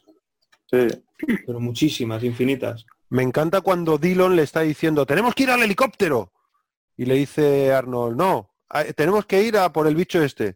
Estás loco, el helicóptero nos va a recoger. Y le dice, Dillon, que no, No va a haber que si o acabamos, que no va así, que o acabamos con este matarlo. bicho o no va a haber nadie para subir al helicóptero. Me flipa eso, tío. Sí, también. escena- ¿Ves? Por ejemplo, ahí eh, me parece que Arnold está muy bien, porque está comedido. Pero, o sea, me da la sensación que está dirigido. Pero hay otras escenas, como dice Víctor, que dice, pero aquí no la han dirigido, la han dejado solo Mm. y él ha dicho, enciende la cámara, que veas que risa. Bueno, es es que en esa película, en una escena memorable, puedes encontrar muchas. ¿eh? Hay, por ejemplo, la de Billy, la del indio. Sí, hostia, Bueno, pero voy a decir esa, la de. la del indio, tío. Voy a decir la de Hay frasacas también en la peli, ¿eh? porque cuando le dice- Frasacas.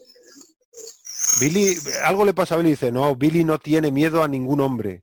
No, le dice primero Billy. ¿Qué te pasa, Billy? Tengo miedo. Ah, eso, eso. Dice, eso es mentira, tú no has tenido miedo nunca a ningún hombre. Eso que hay ahí no es humano. No es humano. Y vamos a morir Vamos todos. a morir. Vamos a morir todos, dice, y se va andando tranquilamente. Lo que hay ahí fuera no es humano. Y vamos a morir todos. Y vamos a morir todos. ¿Qué pasa? Hola, chavales. Y ese corte que se hace cuando se despelota, se quita todo y se hace el corte en el pecho, tío. Ya, Sí. eh, Tío, qué facilidad tiene la gente de cortarse cosas. De cortarse. eh, de. O cuando está Bill Duke, el personaje de... de Con la Bill Duke, Afeitándose y se queda ahí con la cuchilla. Tío, pero qué Dice- impresión da. Dice que eso lo improvisó. No, a ver, no puede improvisar eso porque ahí hay un mecanismo para soltar sangre de mentira, pero que me refiero que, que él cogió una cuchilla, o sea, una afeitadora, esa Gillette, y que empezó a hacerse así en la cara como de trastornado, ¿no? De, "Ah", como un gesto, un, un trastorno obsesivo compulsivo, como el que se muerde uñas, un sí. Y así, pero de raro, ¿no? Y que dijo el, el McTiernan, hostia, esto está guapo, ¿eh? Pero ¿y si te sale sangre, si aprietas y te sale sangre? Y dice que vinieron los de efectos especiales, tío, y, y se quedó loco el Bill Duke. Dice, le hicieron con un taladro. A una gilet de verdad, normal y corriente, que tenía yo. Con un taladro, un agujero en el mango, lo llenaron con una especie de líquido de, de sangre falsa, un gel, y cuando aprietas, salía el líquido. Dice, y lo hicieron en un minuto delante mía. qué bueno. Aluciné, tío. Digo, ¿en flipante. serio? Además que parte la esa de verdad, parte la, Sí, aparte de verdad, porque claro, es relativamente fácil romper, claro, no tendría cuchillas, efectivamente. no tendría cuchilla, claro. pero que es relativamente fácil romper una gilet, pero que hay que rompértela en la cara, que es un actor que, que se gana la con la cara. La cosa sale mal y se hace un troncho aquí. No están ahí para a herirse. A, Claro, claro. Ese es el rollo. Pues muy guay. ¿Y qué nota le pones, tío? ¿Qué nota le enchufas Uh, a la peli, esta peli le voy a poner un 8,7. mínimo.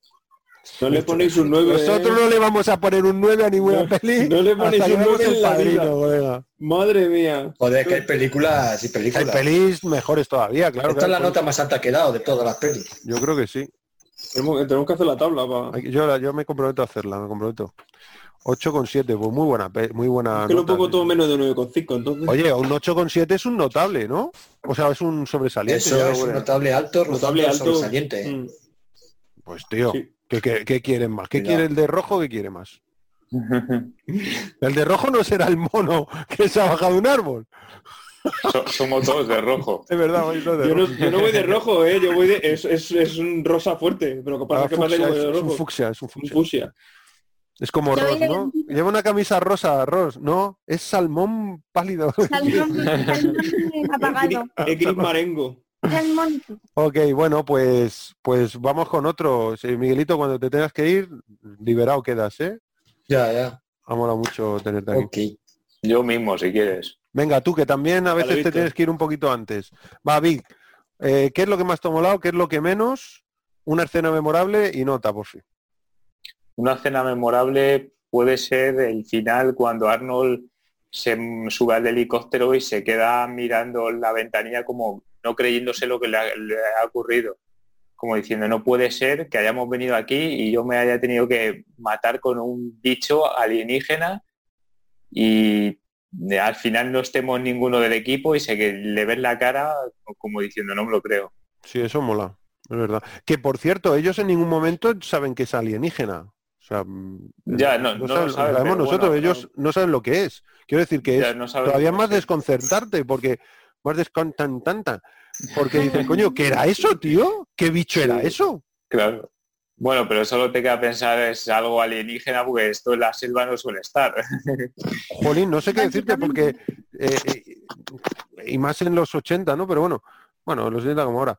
Pero yo casi pensaría más, esto es algún tipo de, de experimento Experimento. científico, una tribu eh, de los subsuelos, o yo qué coño sé, algún tipo de pero- reptil extraño. Pe- No sé. Pero con esa tecnología, con esa tecnología que tiene. Claro, la avanzada. tecnología, verdad, alienígena, verdad, verdad.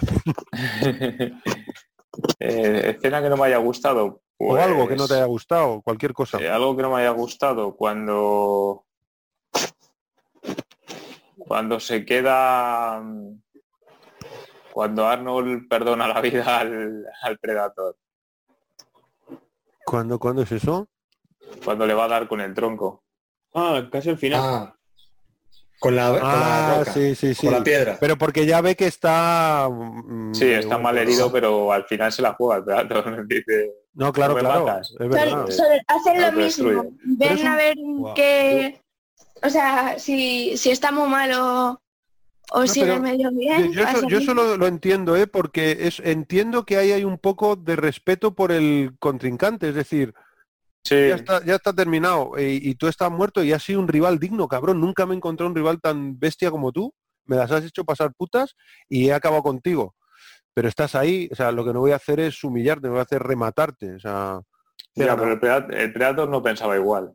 Claro, pues, Pre- sin saber de dónde viene ese bicho, vamos, yo no le doy con una ya, piedra, no le doy con no dos. le- claro, no le sí, sí, ahí. sin duda, sin duda. Le doy con la Bueno, zapatilla. O sea, veo- digo que le veo, le veo lógica, pero que desde luego yo le enchufo. Pero, A ver, yo lo- tanto. Yo lo entiendo porque cuando él ve cómo, cómo se desarma y se quita todas las armas, que se lo podía haber cargado sin, sin pestañear y, y le da la oportunidad de luchar cuerpo a cuerpo. Entonces, es Sí, entendible. Sí. El Sí, respeto yo lo comprendo, está yo lo comprendo, ese rollo lo comprendo. Y mm, escena memorable, ya lo has dicho, lo que menos, ¿y qué es lo que más te ha gustado de la peli? ¿Qué cosa destacarías de la película? Pues es que es eso, tiene, tiene muchas. Eh, no lo sé, me, me gusta la primera, las primeras escenas cuando se reúne el equipo, están en helicóptero y está ahí el equipo eh, y están ahí unos con otros intentando hacer bromas y me gusta. Se consigue eso, ¿verdad? De, de Sí. cohesión de grupo, tío, se consigue. Sí, Se transmite que un hay buen rollo. La cara- camaradería. ¿Quién tiene un pájaro, dices? Sí. No sé. sí, sea, aquí el pueblo. Ah, es en el pueblo, ¿no? Y está en la calle. Flipa, pues tiene. Miguel tiene pájaros. Em, guay. Nota, ¿Qué, qué nota le das? yo le doy un 7,6. Ok, Polisham. Buena nota también. Es que parece que un 7,6 no vaya a ser buena nota, ¿eh? Bueno, 7,6 es una notaza. Ojalá en todos los exámenes que he hecho en mi vida hubiera sacado en todos, en todos, un 7,6. Eso sería un notable. Joder, pues toda mi vida de notable en el cole. Madre mía. 0,6 sí que he sacado muchas veces, pero un 7,6 no. Pues una vez saqué un cero en uno de cuerpo humano. Ojo. ¿En ¿En serio? Y eso que tengo uno. Te tenían que haber dado una décima, aunque sea por la chuleta. No, te quitaron O sea, puntos por eso. Dijeron, va con Aunque sea por chuleta el y- nombre, ¿no? y pone- y- y- He puesto el nombre y la fecha bien. Madre mía. Y saqué el día de verdad, no sé. No sé ni cómo nos echaron del Vale, pues muy guay. Viti, lo mismo te digo, ¿eh? que si tenéis que emigrar, emigrad tranquilos, que ya Vale. dejáis el trabajo hecho. Eh, vamos con Pita, venga, Claudia, ¿qué pasa? Vale, eh, a ver, lo que más me ha gustado. varias cosas. Por ejemplo, el traje del depredador. Sí, yo creo que me quedo con lo del traje del depredador. Del depredador. Eh, ¿El traje en sí o, o todo lo que es el diseño del muñeco? Eh, no, o sea, el traje, porque, bueno, el muñeco, ¿sabes? Em, en general, eh, que está súper bien hecho y que ahora no se habría podido mejorar, o sea, no lo habrían hecho con un traje, lo habrían hecho con CGI, pero mm, que es que, o sea, tú piensas en eso y es que no ha envejecido nada. Hombre, si se hacen un CGI como el de Thanos, A ver ya. Uf, sí, Thanos. mola. Pero incluso a Thanos a veces se le ve un poco el cartón, que es Sí. lógico también. Hay momentos que se ve un poquillo el cartón. Pero claro, cuando tienes el efecto que es de verdad, que es el muñeco está construido de verdad y está también construido, lo puedes grabar por donde quieras, que es que está ahí, de verdad. No sé, eh, sí, estoy de acuerdo que es muy Como en el Señor ¿eh? de los Anillos. En el Señor de los Anillos no es lo mismo que el Hobbit, ni mucho menos. Claro, tío. El CGI envejece. Sí, la, la primera trilogía, la, la primera que se hizo de Star Wars con la segunda, que hay mucho CGI, van a tope con Claro, el CGI. exacto, tío. Se te va la olla con el CGI, efectivamente. Y el CGI envejece, tío. Pero un animatronic, es una goma, un- eso no envejece, es, una goma. Está mejor hecho o peor hecho, pero, pero está ahí. Es como el actor, está ahí. Puede envejecer la iluminación o puede que tenga, no sé, el, la- el vestuario, pero, pero el actor está ahí. ¿Y eso es lo que más te ha molado y lo que menos? ¿O algo que no te haya gustado? Lo que menos, algo que no me haya gustado. Pues no estoy muy segura, la verdad. El perro de Corchopán. Madre mía, qué, qué- qué- madre mía, ay Dios mío, me tiene la cabeza loca, qué calvario. Pero sabes que no lo digo por eso, pero es que, joder, es que cada vez que me acuerdo... Bueno chicos, me voy. Chao, nene, un beso por ahí a toda la familia. Hasta un luego. abrazo. Venga, hasta la próxima. Chao. Chao, hasta la próxima, próxima. gracias Miguel. Pues entonces no se te ocurre nada que no te mole o, o lo que menos te mola. Pues ahora mismo no. Vale. ¿Y escena memorable? Y escena memorable, pues Memorable. podría ser, por ejemplo, es que hay varias, pero ya han dicho algunas. Entonces, una que me gustó mucho también fue lo de mm, el principio, eh, eh, pues los dos, ¿no? Arnold y... mm, ay, no me- Choque de manos. sí, ¡Pah! Eso ¿En serio? Eso te- es lo que es una cosa que tan- es memorable, es verdad. Pero claro, no sabía si sería memorable para una niña de 12 años. Qué gracioso. lo es. Sí, bueno, es que es muy memorable. Yo tenía no sé, 13 o 14 años y flipé con esos pedazos de brazos ahí. Que al parecer Cal Withers se, se ajustaba la manga de la, de la, de la camisa, tío. ¿Sabes? Como que se la ajustaba para que el brazo pareciese más grande. De- y de la misma manera decía que él no entrenaba, se iban todos a las 4 de la mañana a entrenar y él decía, no, yo, yo no entreno, tío. Vas a estar así. No, yo, es que llevo tiempo sin entrenar. Y cuando ya todos estaban desayunando y tal, él se iba a entrenar a escondidas. Bueno, es que, es que vaya tropa, ¿eh? La tropa de trapo. ¿Y qué nota le pones, coleguita, a la peli? Pues... mm, Del 1 al 10, ¿eh? O sea, si hay Con sus decimales. con sus decimales, ¿no? Mucho más. Un 9. pues, yo creo que- Un 9,0. Eh, yo creo que sí, o nueve o Porque no ocho. me sorprende. Cállate. U, 8 con 9. U 8,99. No estoy seguro, una media entre 8,9 y 9,1. Lo que ha hecho el primate. Y 9 con 8, ¿no? Nueve con cero. Entonces, ¿qué le ponemos? Mm, ponle ocho con nueve. Joder, macho, para ponerle eso ponle un 9, macho. Siete, siete, siete. Un 8,9. 8,9, vale, venga, apuntado queda. 8,9. Sin vergüenza, de verdad. Pero porque no se atrevía a ponerle un 9 porque estamos con la matraca, si no le ponemos un 9. Madre mía. Chicos, yo os dejo ya. Siempre me dices, no, Vale, es que Bueno, Víctor, un abrazo. Muchas Hasta la gracias, próxima. un abrazo muy fuerte. Vale, solo puede quedar uno. Es el depredador se los va bajando uno a uno, macho. Sí, hijo, ¿eh? Ah, por cierto, ¿sabéis que eh, la peli no se iba a llamar depredador, se iba a llamar Hunter, el cazador? Mm. Y de hecho las claquetas viene puesto en el making of viene puesto como Hunter. Pero había una serie de Junte. aquella época que se llamaba así y, y no querían que se relacionara o no tendría los derechos o lo que sea, no sé. Y le pusieron depredador que bueno, Predator mola mucho, ¿eh? De gatos. Sí, yo creo que lo mejora. Pues maraco. Sí, Hunter no está mal, pero Predator, ojo. Bueno, eh, vamos con, con Lorenzo. Lorenzo, ¿qué pasa, tío? Hola. ¿Qué pasa, eh? Ya hablaremos de tu peli, ya hablaremos de tu peli. Cuando llegue tu peli te explayarás aquí. Cuando llegue los Goonies, que es la peli que has elegido, te explayarás aquí. Hombre. Procede. No, procede tú. Ah, Insisto, ¿procedo yo? no, no cuelga tú. Lo que más te ha gustado, lo que menos y un momento memorable. Vale. Pues lo que más me ha gustado de la película, los efectos visuales dan un montón. O todavía. Eh, cua- Las apariciones en eh, cuando es cuando es transparente, voy a decir. Cuando-. Y El camuflaje, ¿no? El camuflaje.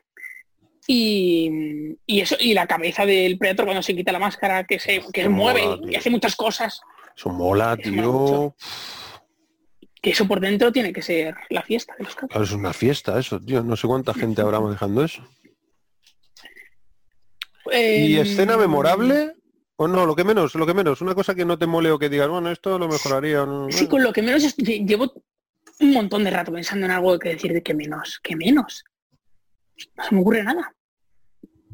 Que menos, que menos, que menos. Hombre, el tema de la bomba, que de repente la explosión enorme y luego desde arriba se ve a Arnold andando tan tranquilamente. Sí, es un poco raro eso, sí. Es un poco raro.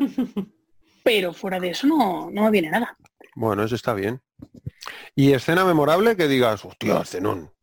Con este Escena memorable. Pues escena memorable, la escena de mm, la escena del, del helicóptero con la luz roja. Mm, sí, mola, sí. Esa mola mucho, aunque eso ya lo han dicho. O la escena en la que mm, acorralan en un radio de ¿cuánto era? Sí, cuando dice 50 metros en círculos, ¿no? Y peinar la zona, ¿no? Peinar la zona. Mm. Y están esperando y la escena ya con la cuchilla y todo. Esa bueno, es sí. una escena memorable. Pues muy guapas tus escenas. ¿Y mm, qué, qué nota le pones? ¿Se te ha ocurrido alguna del 1 al 10? Sí, claro. Eh, sí, sí, sí. Tengo En un 9,05. 9 con 1, 8 con 9. No. Eh, pues te pongo ahí en un 8. Un 8, hombre, notaza, sí, sí, sí. Notaza. Luego piensa que todavía quedan otras cinco pelis, ¿no? Sí. Y por eso yo he dicho 8 con 9 y no 9. Ah, para poner un 9 a la tuya, ¿eh? No, Bien, bien.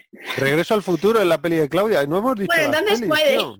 siendo Regreso al futuro, puede. Regreso al futuro en la peli de Claudia. eh, los Goonies en la peli de Lorenzo. Eh, Jesús, ¿cuál has elegido tú, primo? Eh, Ah, 12, sí. hom- 12 tío. hombres sin piedad. 12 hombres sin piedad, del 57. Sí, creo que sí. Madre mía, otra, esa es muy la más antigua de momento. Muy buena pinta, muchas ganas de ver esa. Y luego Víctor ha elegido el hombre hombre elefante del ganas. 81, que también tengo muchas ganas. Y tomates verdes fritos, y yo la he visto, creo que os va a gustar esa peli. Si no la habéis y visto, No la he visto. pues te, te va a flipar. Esa te la puedes ver con tu mami, primo. Esa a tu madre le va a flipar. Y si la Me no que visto, viniera a la Creo que, creo que la tengo en VHS. Fíjate. Pues está muy guapa esa peli. Ostras, pues la indiño, prima, ¿eh? Le, le pasamos Bueno, rápidamente, rápidamente. Primo, primo, primo. Primo, primo, prima. Tía, Primo, prima. prima. Parecemos, parecemos los los parecemos la monarquía española. bueno, Cousin, tírate ahí con un lo mejor, lo peor, escena memorable y una puntuación. A ver, a mí lo que más me ha gustado es la historia. La historia en sí, porque me parece, me, pare- me parecía y me parece, me sigue pareciendo a día de hoy un- una novedad, porque hasta el día de hoy yo no he visto nada parecido. Pues sabes que ya había una peli de eso, ¿eh? ¿Sí? Sí, ya había una peli de un extraterrestre que mataba gente así. Uno por uno. Se llamaba ET. No, la buscaré y te lo digo porque hay una. Sí, ¿no? Sí, unos años antes. No, pero no me arruines el argumento. pero- No, no, no, por favor, pero tú no sabías, entonces te puede parecer perfectamente. Pues eso, la, la valentía de tener una idea así, lanzarse a rodarla, pues oye, ¿qué quieres que te diga? A mí me, me ha gustado mucho. ¿Sabes que los hermanos estos, eh, Jimmy y John Thom- Thomas. Thomas, no tenían ni siquiera gente? Y entonces literalmente metieron el, el guion de la peli por debajo de la puerta, tío, de, de Fox. Joder, ¿en serio? Sí. Como muy Rosa. curioso, tío, muy curioso, tío. Y mira, ahí los tienes. Se habrán forrado. ¿Dónde estarán ahora? No sé, no sé qué habrán hecho, lo miraremos. Eso como lo que más te ha gustado la, la historia, sí, la verdad que mola. Y luego, eh, lo que menos, o hay algo que no te haya gustado mucho, A ver, lo que menos, como decía el otro, por sacarle alguna falta. A ver, a mí esto no me saca de la película en ningún momento, pero en algún momento de los efectos especiales mm, se nota un poquillo el cartón y el- a los ojos de la alta definición de hoy en día, pues me ha saltado un empaste. ¿en qué partes o con respecto a qué? Eh, pues sobre todo cuando salta de alguna rama hacia otra, cuando es invisible, por ejemplo, Mm. pues a ver, yo acepto el, el efecto que hace el, Sí, el lo que son efectos visuales, ¿no? Sí, eso lo acepto porque, a ver, la peli en su época los efectos eran la leche y siguen siendo innovadores. El tema de lo de, de lo de ver el calor de las personas o de los Sí, objetos mola, que están vivos, eso es la leche. Sí. Pero en algún momento muy concreto, y digo, no me, sal- no me saca de la película en ningún momento, me ha saltado el hilo de, del efecto especial. Mm. A mí me Pues ha sacarle pasado en un par de ¿eh? momentos también. Hombre, la parte en la que está camuflado y le brillan los ojos, pues a lo mejor chirría un poco. Claro, sí, esas cosas, o los aquellos rayitos azules típicos de estas pelis, ¿no? De ciencia ficción de, de los 70 y los 80. ¿Sabes cuando se quita los cables que sale de agua y suena como y salen esos que se Ah, nota que está dibujado, ¿no? Claro, sí. Bueno, sí, Sí, es verdad que eso, eso Como en el retorno del Jedi. En el retorno del Jedi, eh, cuando Palpatine está, está sacudiéndole con esos rayos a... Ah, sí. ¿Era Palpatine? Sí, no, sí, claro. Cuando le está sacudiendo, cuando le levanta a Darth Vader, bueno, no voy a contar el, no voy a contar la Y película. salen esos rayetes, ¿no? Claro, es que Sí, eran muy típicos de esa época, ¿no? Era como, y se hacen así como, es un efecto como dibujado, puesto con una, con otra capa encima, no sé. Y a veces Mm. canta un poco. De hecho, Claudia me dijo algo así, ¿no? Que, ah, es un dibujo. No sé en qué... Lo, que canta, yo que eh, durante la cuarentena he visto toda la saga Skywalker Y empecé pues desde la- las, las precuelas hasta las secuelas. Y, mm, y me chirría mucho más las precuelas, pero mucho. Lo- lo- los fondos y todo me, chirría un montón en las precuelas que luego cuando vi la ori- las, las originales. Las veía tan tranquilamente y no me chirriaba casi nada. Sí, ¿no? O sea, las precuelas más cantan antiguas. más. Claro, pero es que las precuelas está, abusan un montón del CGI, yo creo, ¿no? Claro, en aquella época ya empezaban a tirar mucho ordenador, la época Matrix y tal, entonces Y no, y han evolucionado mucho hoy día el CGI y canta, Vamos. sí. solo tienes que ver en la versión remasterizada de, de 2001 de la mm, trilogía original, cuando le empiezan a meter efectos como Java de Hat por ordenador que no veas. Ya, ya, bueno, bueno.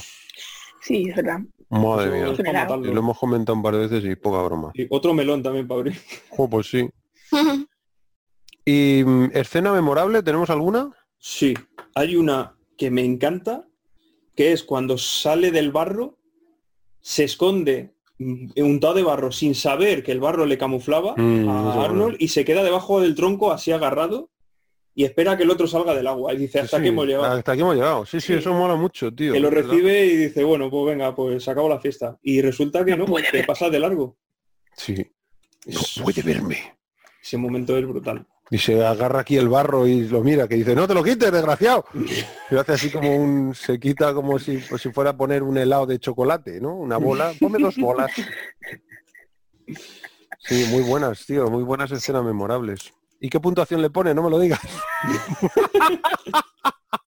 Joder, voy a valer un poco, le pongo, mira, le voy a poner un 8,5. Le ibas a enchufar un 9, ¿a que sí? Sí, No, un 8,9, pero bueno. No te, no te conoceré. No te No, conoceré. 8,5. Vale, pues 8,5 está. Es que son muy buenas notas, tío. Pues eh, a mí lo que más me ha gustado de la peli sin duda es el, el muñeco, tío. lo que más. Y además me encanta que sea rollo la peli de tiburón, que, no ves al muñeco casi hasta, hasta bien entrar la película, casi, no hasta el final, pero hasta el tercio final. Hasta el tercer acto no ves bien al muñeco, ya no le ves físicamente en planos con más detalle. Eso me encanta. Y el muñeco es que sin duda para mí es lo mejor de la película. Y mira que creo que hay cosas buenas en la peli, ¿no? Como la historia, la música, que por cierto, eh, no me parece que sea una buena banda sonora, pero me parece que es un buen tema. Porque en realidad no tengo la sensación de que sea, hola, qué banda sonora tan guapa. Tengo la sensación de que qué tema tan guapo que van repitiendo por ahí a lo largo de la peli. No sé si... Yo había partes de tensión que la banda sonora que sonaba, a lo mejor es porque he visto Regreso al Futuro 15 mm, veces, pero, las partes de tensión era, imagínate, Me, lo invento. no, hombre, no, no, no tan descarado, pero me lo invento que decía, era ton, ton, ton, ton, ton, ton, Sí, sí, y yo de repente me vengo. Sí, sí, canta mucho. Sí, dijiste, papá. Sí, sí, Claudia y yo lo comentamos. Es que esto es regreso al futuro, total, tío. Efectivamente. Pero bueno, el, el tema principal, el Mind Tiddle, a mí me gusta mucho. Me flipa. O sea, ahí sí que le veo la mano de, de, Alan Silvestri. Lo único que, claro, Regreso al Futuro es una banda sonora que enterita cada bloque, me parece memorable, y de aquí me quedo con el tema principal. Es un poco lo que me pasa. Pero bueno, a, lo que iba. Eh, que lo que más me gusta es el depredador. Lo que menos, te diría, es que tampoco quiero parecer pedante. No, me te iba a decir, a, veces esto de las actuaciones de, de Arnold, ¿no? Que, que, pero no, no voy a decir eso. Voy a decir que los efectos visuales que me cantan un poco son el del principio del todo de la nave, que se nota que es muy de corchopán, que está muy dibujada, ¿sabes? Que es como muy cantosa, el, el universo, ¿no? El espacio, mejor dicho, se ve de lujo, pero cuando aparece la nave se nota mucho esa forma de hacer naves espaciales que tenían a finales de los 70 o principios de los 80. Que era como una maqueta iluminada, pero que canta un montón. Sí, que luego la desplazas por el fondo y ya está. Exacto, exacto. Eso no me gusta. Digo, qué cantazo da, cómo se nota. De hecho, Claudia dijo algo así como, ala, qué falso, ¿no? Y luego, en el final, justo al final... prima de verdad, y justo al final, cuando ven la onda expansiva desde el helicóptero, por lo menos en la, mm. en la copia que yo vi, queda muy falso también, queda como, oh, madre mía, si pues está pintado eso ahí. Esas, eh, por decir algo de lo peor, por decir eso, ¿eh? Em, sí, yo creo. Y luego escena memorable, todas las que salen el grupo, sintiendo ese grupo, como lo que estáis comentando que decía el primo de los primos, que decían de em, círculos de 50 metros, peinadlos y todo este rollo. Ahí sientes mucho que, que, está el grupo, pero yo no puedo dejar de quedarme con Bill Duke descargando la impaciente como si estuviera chalao. Y vienen todos los colegas y se ponen a disparar sin saber eh, qué, disparan ni a qué disparan, pero en la misma dirección que dispara Mac. Me parece alucinante. Además hay un plano que se nota que está rodado con otro tipo de cámara. Parece una cámara de televisión, una cámara que no es la misma cámara con la que están rodando, o que es una cámara con la que están rodando, pero está muy lejos y amplían tanto el plano que sale mucho grano, que se ve desde arriba en un picado, que se ve a Bill Duke desde atrás destrozando toda la selva, ese momento me parece memorable. Me parece buenísimo. Y luego, puntuación, ¿qué nota le pongo? Pues no sé si... Mm, pues igual un 7... Sí, un 7. 7 con 7 con 2, 7 con 5, un 7 con 2. Un 7. Ay, es una bomba. 3, 2, 1 es una bomba. Un 7, un 7 con 5. Venga, va, un 7 con 5. No, 7 con 2. 7. 7 con 2. Va, 7 con 2. Me planto, siete, me planto. 7, 7. ¿Pero has pasado alguna vez del 8? Estoy pensando... No, nunca he pasado del 8. Es que... Hostia, qué pelis. Hay muchas y muy buenas, ¿eh? Qué vergüenza. No, me parece una peli notable y me parece que es una película, un clásico del cine de acción y de ciencia ficción de los 80, sin duda alguna. De la línea de arma letal, la jungla de cristal, me parece de ese Y luego ciencia ficción tipo Alien. Una cosa, papá. Sí, me cielo. ¿Tú tienes alguna película a la que le darías un 9 o un 10? ¿Se te viene a la cabeza? Se me viene a la cabeza El Padrino, se me viene a la cabeza Rocky, se me viene a la cabeza Toro Salvaje, Sí, claro, hay pelis a las que le daría un 9 y Ah, un vale, 10. es que ya está como... No le vas a dar nunca nada. ¿Y Sí, por qué sí, no sí. traes el padrino o, o Rocky o...? Bueno, pues no sé, eh, también elijo un poco las pelis en función de las que elegís vosotros. Entonces digo, ¿qué, qué creo que le falta aquí? Yo metería alguna de acción o alguna de más violenta o alguna de comedia o alguna de... un poco por ese rollo. Sí. Pues eso es un poco el tema. Hombre, la hemos analizado, ¿eh? Llevamos tres horas y media. Yo creo que está bien analizada, casi, ¿no? Porque Sí. imagino que el, el crudo es tres horas y media, luego se quedará en unas tres horas y cuarto, tres horas y diez. Pero creo que le hemos dado cañita a la peli. Ha estado guay, ¿eh? No está bien, sí, sí, no lo pierdas. No hagas como yo, con el jinete pálido, tío. Bueno, lo estamos grabando hicimos- los dos, ¿no? No, yo estoy grabando, sí, sí, a tope. Sí. Lorenzo, es que hicimos un, uno del jinete pálido, un programa del jinete pálido que moló muchísimo y la peli mola mucho. Y yo lo tenía grabado porque al primo se le, a Jesús se le estropeó el, no podía grabarlo y tuve que grabarlo yo porque estaba en el ordenador del padre, ¿no? Estaba Había en el tormenta ese día. Y estabas en el portátil, ¿no? Y no podía Sí. grabarlo. Lo grabé yo y lo grabé bien, pero luego limpiando el ordenador lo borré, tío. Y Perdías tres horas y pico y un currazo que había ahí, además era la peli del Miguel. En fin. Así que en algún momento, antes o después, la retomaremos. Bueno, pues hasta aquí hemos llegado. ¿Queréis decir algo Yo más? tengo un 5% de batería. Sí, sí, sí. Si ves la, la miniatura que tienes que se te había quedado parada con los ojos virojos, ¿eh? Era muy graciosa. Sí. ¿Tenéis alguna cosa que añadir? En principio, nada más. Eh, Era retórico, pensaba que iba a ser. este tío todavía tiene información. pues hasta luego. ¡Chao! No, si tienes, eh, si tienes, dispárala, eh, por favor. No, no, no, vamos. No, no. Ah, Están nuestros oyentes que ya han hecho la digestión, pero pero dispárala. Nada, nada. Bueno, pues eh, entonces nada, solo toca despedir.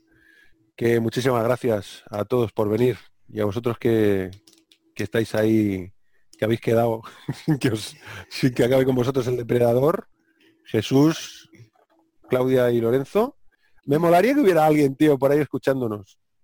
Sí, no- yo- Hombre, yo escuché para hacerme una idea. Tú has sido uno de nuestros oyentes. Claro, claro. Oh, ¡Qué bonito! Bueno, qué bonito, me he emocionado. Y bueno, hay una cosa que es un clásico que solemos hacer siempre y se me había olvidado. Es un clásico que es em, que es echar a suerte la peli de la semana que viene. Hombre, Ah, pero ahora. Claro, hay que echar la ruleta. Sí, Genial. eso lo Sí, hacemos sí, ahora. echamos la ruleta en el directo, no tenemos vergüenza ninguna. Sí, es verdad, hombre. Ya que estamos, Por vamos a echar la peli. Esto ya, el- los que lo estáis oyendo ya podéis apagar, ¿eh? A ver qué, qué, qué pelis teníamos. Teníamos las de la 1 a la 5, ¿no? Y entonces eh, tenemos de la 1 a la 5, 1 Regreso al Futuro, 2 El Hombre Elefante del 81, 3 Tomates Verdes Fritos 1991, 4 12 Hombres sin Piedad del 57 y 5 Los Goonies de 1985. Entonces vámonos al spinner y le damos al, a la ruleta. Gira, gira la ruleta, no te bajes la bragueta. Y ha salido el 2. El hombre, El hombre elefante. elefante. Hombre, pues muy guapa. El hombre elefante. Sí, sí, se lo diremos ahora mismo a Víctor, que es la que eligió él. Y tenía muchas ganas de verla. A ver si nos dicen qué videoclub podemos alquilarla. Porque yo esta en casa no la tengo. Enhorabuena al premiado. Vale, pues nada, eh, ya tenemos peli para la próxima semana. Bueno, chicos, un beso y un abrazo. Pero bueno, el crossover. ¡Hola! Ahí, ahí, aquí estamos los dos. Eh, me he muerto. ¿Cómo sigue ahí? El, el depredador. Nos queda sin batería. No nos vamos nunca. Está agarrado como una garrapata el hijo de puta. bueno, chicos, un beso a todos. Nos vemos en el próximo programa. Besito, besito, chao, chao. ¡Chao! Adiós. Adiós. Besitos, besitos. Hasta luego. Hasta luego.